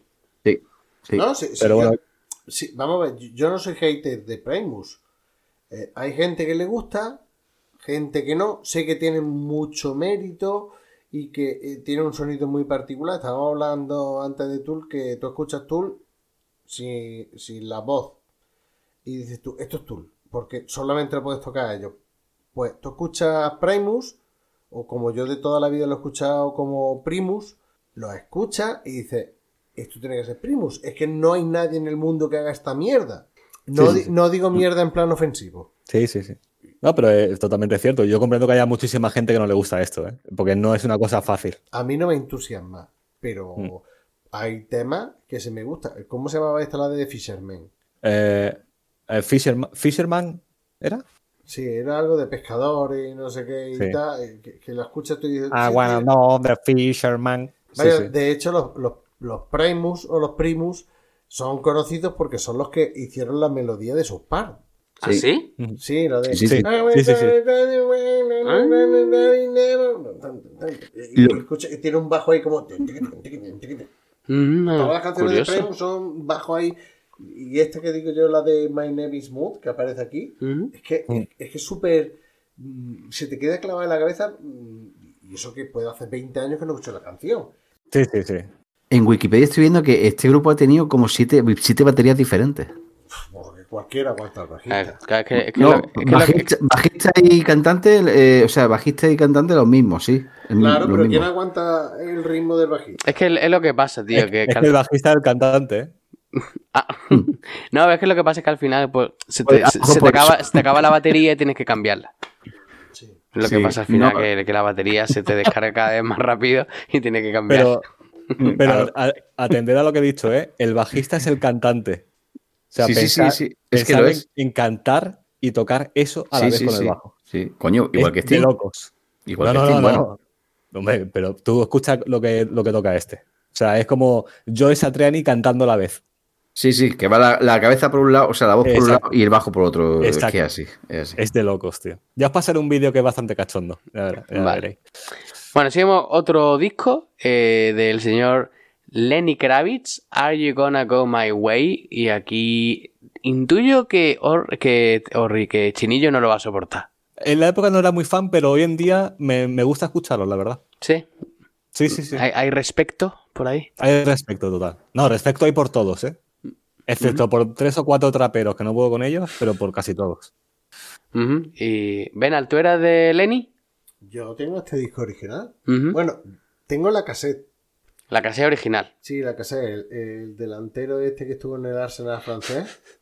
Tengo la cassette original. Vaya, de hecho, tengo. Es el que murió con Lady Di, ¿no? El coche. Sí, la fallé. No, ese la falló. Falló y era la fallé. Eh, eh, no, y además que tengo una anécdota de mierda. Que es que en el instituto hicimos un viaje a, a Sevilla y La Mágica.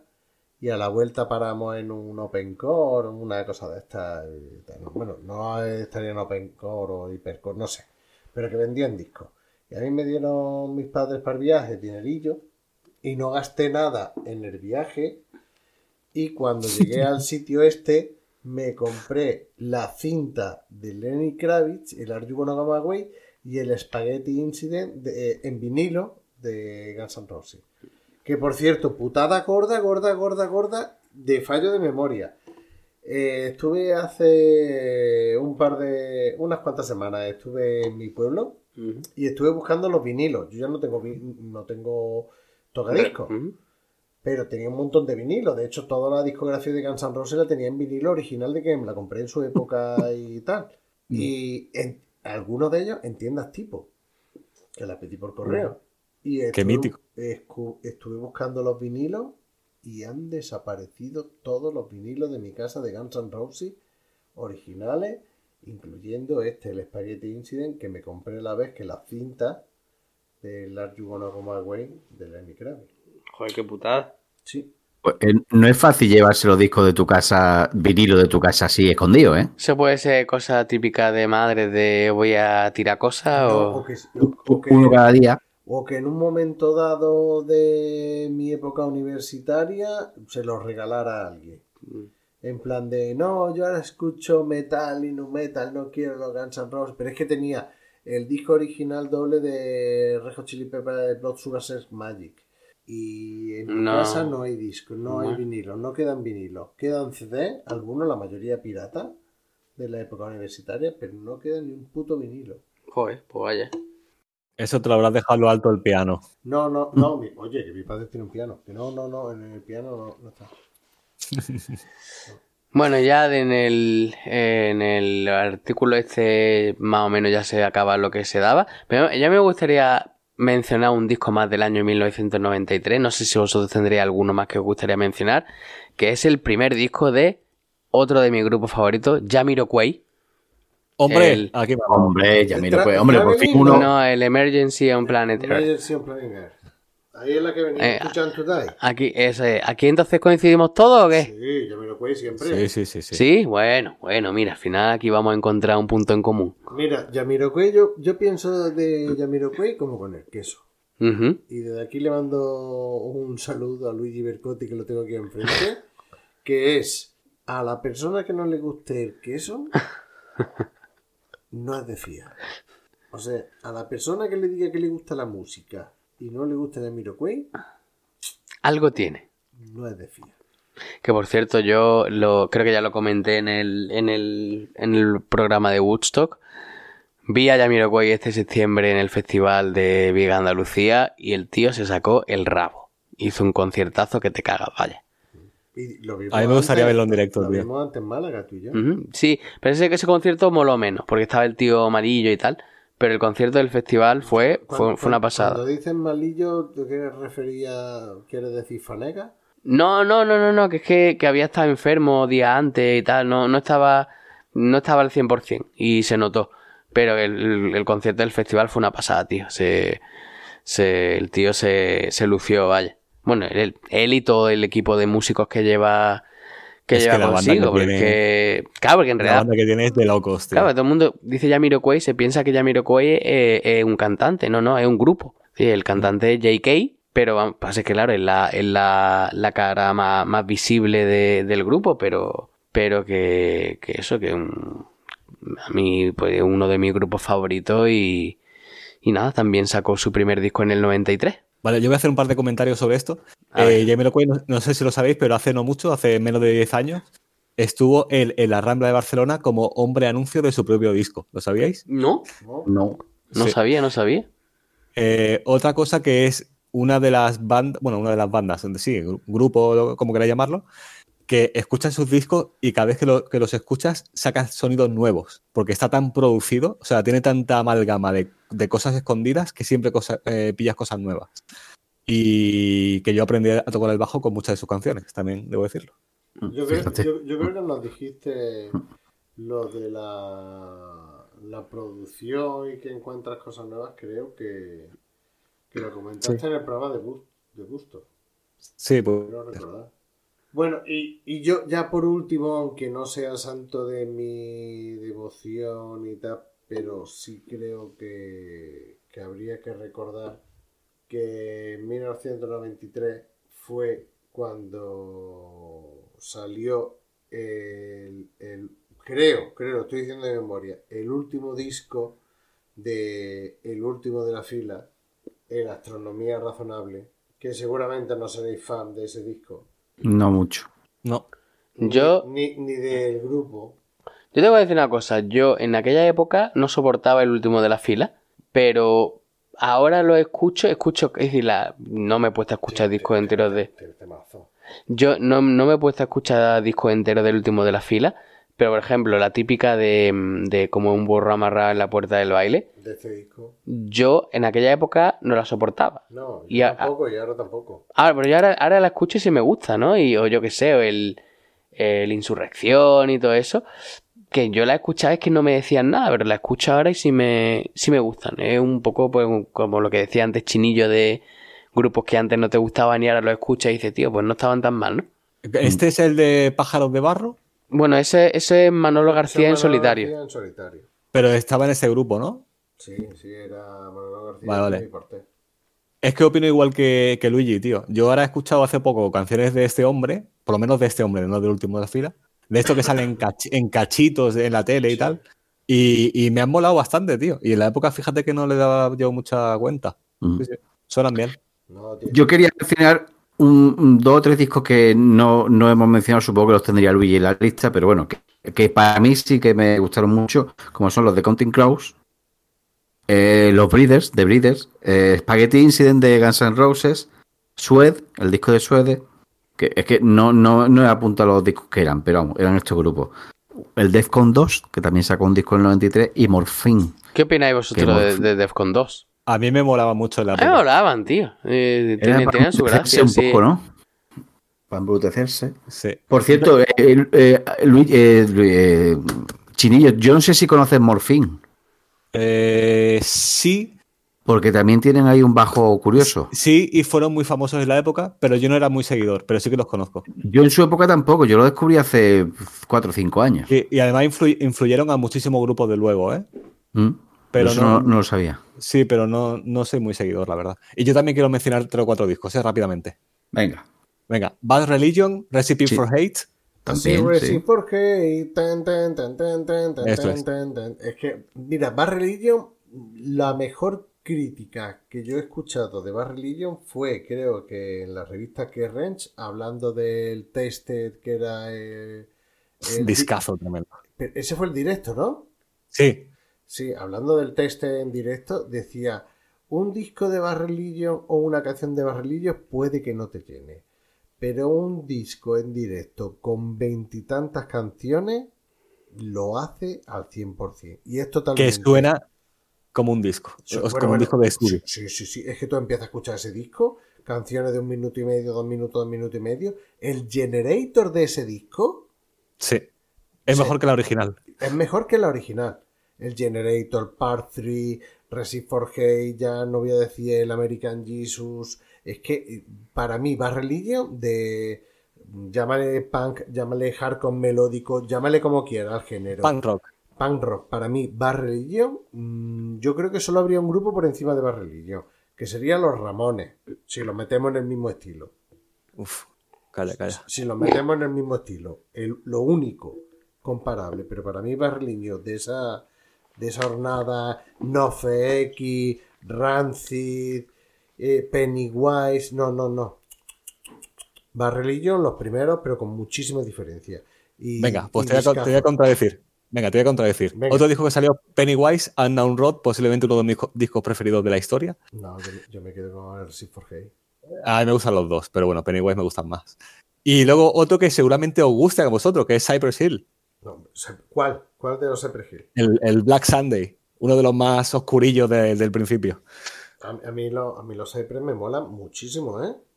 A mí también, a mí Pero, también. pero casi que el que más me gusta, eh, qui- quizás sea por, eh, por la bizarrada, eh, eh, los grandes éxitos en español. Uf, qué va, aunque qué va. aunque me gusta, aunque, no, pero es por la bizarrada, porque me gustan más las canciones en inglés. O sea, me gusta más Insane in the Brain que Medio Loco en el Coco. Con el coco. Pe- Pero, me hace mucha gracia escucharlo hablando en español. Son la polla, son de los primeros o de los pocos grupos de rap o de hip hop que molan mil, porque la mayoría son solistas, no son grupos. Bueno, te quita a los NWA, te quita a los Butan Clan y casi que ya, para de contar. Y los Cypress Hill se comen a todos esos, pero con patatas. Luego, dentro de que Butan Clan tiene su rollo y sus ramificaciones, y hay un solitario y que tienen super temazos y tal, pero los Cypress Hill, los número uno.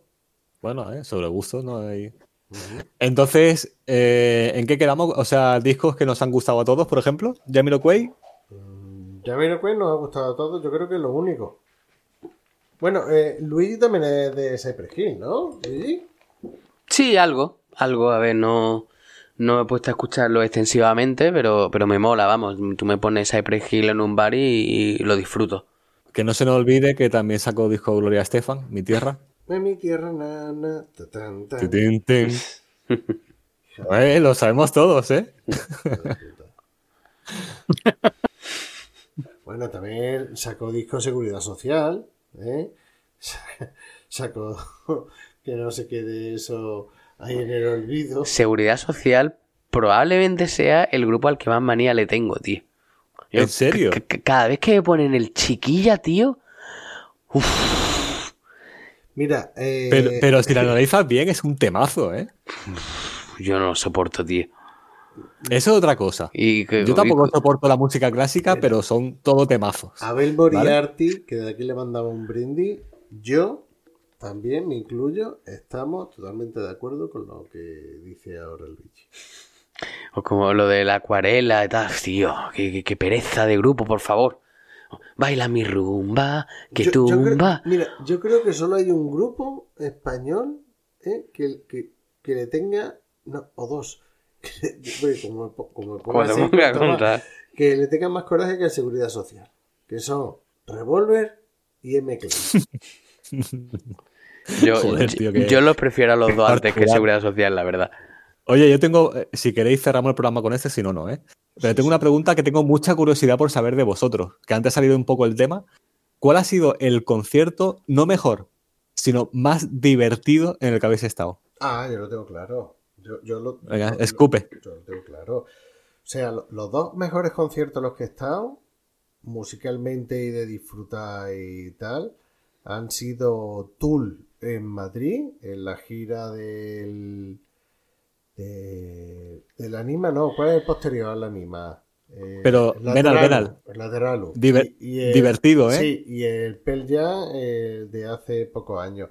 Pero el más divertido fue en un festival, Asian Da Foundation, Ajá. que empezó a llover y la gente se fue del concierto y además hacía mucho calor y empezó a llover y quedaron un montón de huecos y el suelo era de tal, estaba fresquito que te cagas.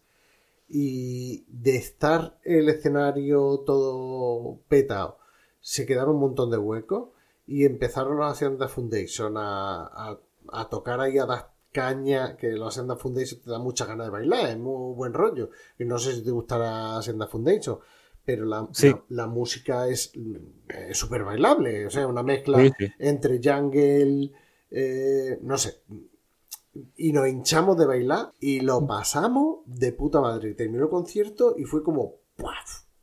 Bien, bien. Yo creo. Te estoy hablando del año 99, 2000, 2001. Yo creo que el concierto más divertido en el que he estado. Así que si uno, si yo pienso en un concierto divertido, en uno que hicieron los Funquillos en, en la feria de Málaga. No, también. Que, Me flipa que- Funquillo. que, que, que fue, que fue, fue- el concierto fue, yo no sé si se tiraron dos horas y media tocando, es decir, fue una cosa como, es decir, para, un concierto gratis encima, que luego después viene cualquier grupo así gordo, a- te cobra una, una mortera y mm, te cantan una hora pelá, y, y se, se- de esto que te empiezan a cantar todas las canciones gordas de los discos que tenían en aquella época y empezaron a meter, a meter versiones, o sea, No, ¿tú- ¿Te acuerdas el que vimos eh, en la París 15. en la París 15 de Funquillo? Sí, pero él- se subió un, un- un espontáneo, un sí. espontáneo ahí al escenario Mm. y luego fue una pecharra y gordísima. Sí, sí, no, pero, pero el, el disco, el concierto en el que estuve yo en la feria fue mucho mejor, ¿no? Y que ya digo, empezaron a tocar a, vers- a versiones, tocaron una versión de los Rage Against the Machine, Sí. tocaron una versión de lo, creo de los Red Hot Chili Peppers, de los Jamiroquai, tocaron una versión de, de, de quién más, tío, es decir, eran versiones súper random y que les quedaban de puta madre. Y yo de verdad, es cuando terminé el concierto, yo estaba empapado en sudor con una sonrisa en la cara. Es que Pepe va toca por tres. Sí, y se, se ponía, se puso a tocar el, el bajo con un zapato, tío. Eh, Literalmente, cogía el zapato y empezaba a... Es increíble, ¿Tú- tío. ¿Tú estuviste eh, en la sala espectra viendo los funquillos? No, no, no, no. Que eso es súper pequeñito y estábamos allí súper apilados y, llega el Andrea y dice, bueno, bueno, cariño, cariño, vamos a hacer una cosa, vamos a hacer una cosa. Mira, voy a coger, me voy a tirar, me voy a coger los brazos. ¿Has visto el chaval ese que hay ahí que te ve ahora mismo? Eh, levanta la copa, levanta la copa. Ese, ese del Cuba Libre, del Cuba Libre, ¿esto que es? Un ron, ron, whisky, whisky, ron, ron, ron cola, ron cola. Ese, ese, ese, el chaval este de ron cola. Voy allí, me voy a llegar hasta allí, le voy a chocar. Vamos a ir de la barra, de la barra le va a tener un cubata fresquito, bueno, bueno, bueno, fresquito, bueno, ahí, para que yo me lo coja. Voy a ir, me va a llevar la barra, voy a coger el cubata fresquito, me voy a llevar otra vez al escenario. Voy a caer al escenario, de pie, bien, bien, porque voy a caer bien, de pie, para arriba, como Dios manda. Arriba voy a hacer, güey, güey, güey, güey. Vale, preparada, preparada. Una, dos y tres. Tu, tu, tu. Llega la punta del cubata, eh, le choca. Llegar de la barra, le dar cubata, güey, tu, tu, tu, y lo sube a esta. En una cosa así de un minuto. Y fue como, tío. No, yo no estuve ahí. yo me- vamos, me habría encantado estar, pero no estuve. Yo no sé si estuve con Plisken, pero con Charlie Sheen, el hermano de Plisken, seguro. Y fue como, pero tío, ¿esto cómo lo ha hecho? Tío, quedó de puta madre, porque la sala espectra es súper pequeñita. Y estaba petado. Allí no, no creo que estuviéramos ni siquiera 100 personas. No creo que, que habían 100 personas, ¿eh? Pues no lo sé. pues- Sí, pero no, Ah. o sea, yo he dicho Hacienda Foundation, pero Ofunquillo también está ahí, ahí. Hmm. Y Plisken seguramente diría el concierto de Ofunquillo eh, en el espárrago. en, vez de Neil Young, ¿no? Sí, Neil Young con la polla, que era la frase que decía. Vamos a ver Neil Young con la polla. Por, por cierto, vosotros sabéis. Espera, espera, fal- falta Orri. Sí, bueno, pero hablando, hablando, de Orri, hablando, de, concierto hablando de de- Funquillo. ¿Sabéis que Andreas eh, fue a la voz? No, Pues sí, fue a la voz y no se giraron. pero en la tele. Sí, sí. Estuvo, Hostia. can- estuvo cantando la de mm, la de esta de Louis Armstrong, la de Beat- la de It's a Wonderful World.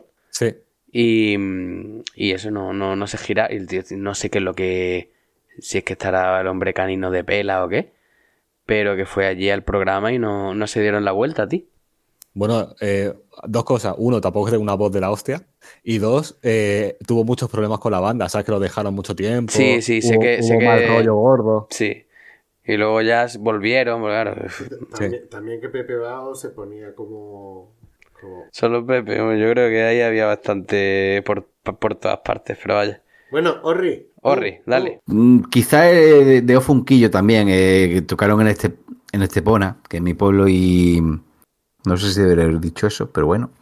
Eh, tocaron en mi pueblo y la verdad es que fueron muy divertidos. También he, he- he estado en conciertos peculiares como el de James Brown o el de mm, El Cigala con Beo Valdés, Beo Valdés, que fueron conciertos en parte peculiares porque, en fin, por un lado, había uno que cada dos por tres, mm, el, el James Brown, que ya falleció, se metía ahí en los bastidores y salía como muy arriba todo, muy todo muy de nuevo dándolo todo, y con zapatos nuevos. Y, Tener o sea, un, carga- se- tener un cargador rápido, ¿no? Ahí. exactamente, sí, un, un- un USB inalámbrico y, y zapatos nuevos cada vez que se metía por ahí a esconderse. Y, y con el cigala, eh, el hijo del cigala, que era un chavalín, se ponía a correr por el escenario en mitad de- del concierto. Vamos, estaba ahí como, como en el patio de su casa. Joder. Son, fueron peculiares los momentos. Vale, vale. ¿Y el tuyo? Ya está. Eh, yo si me tengo que quedar alguno divertido, me quedaría con. ¿Conocéis una banda que se llama G-War?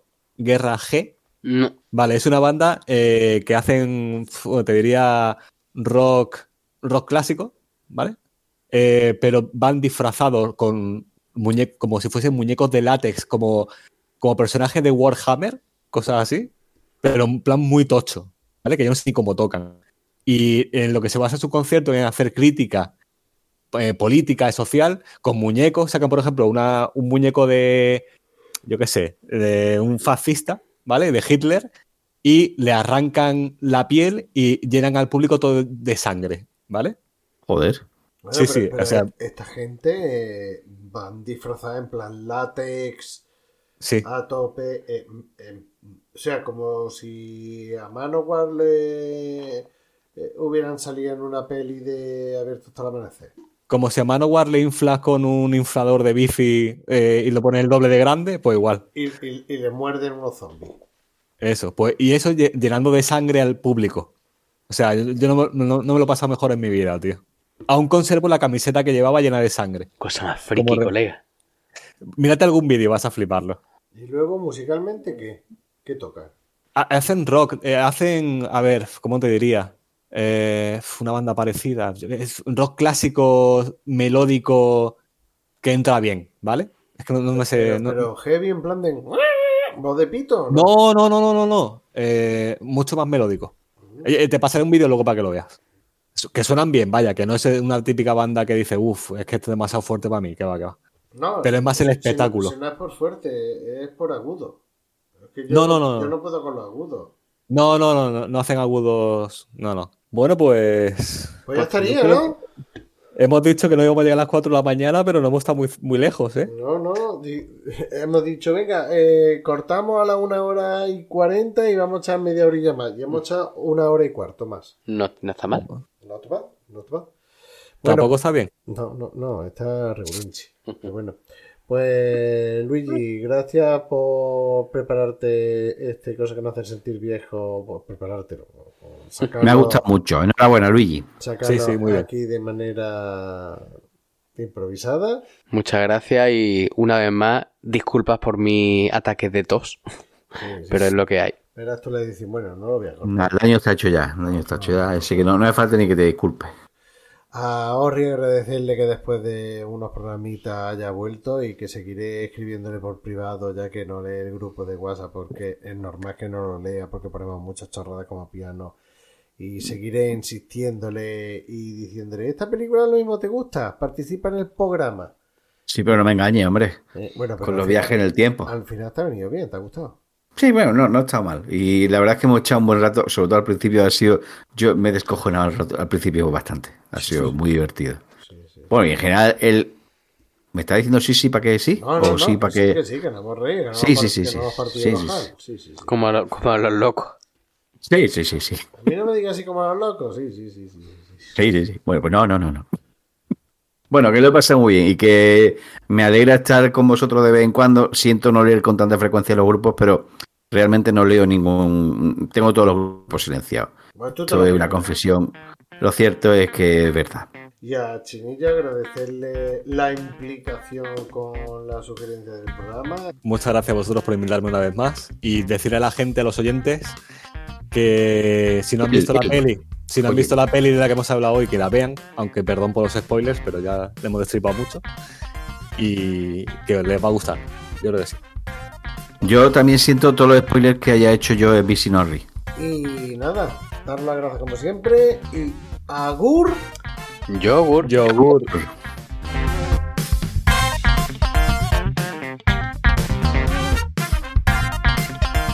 Si te ha gustado, no olvides suscribirte. Puedes seguirnos en Twitter en arroba cine de barra y en Facebook. También puedes ponerte en contacto con nosotros en el email cinedebarra arroba gmail.com.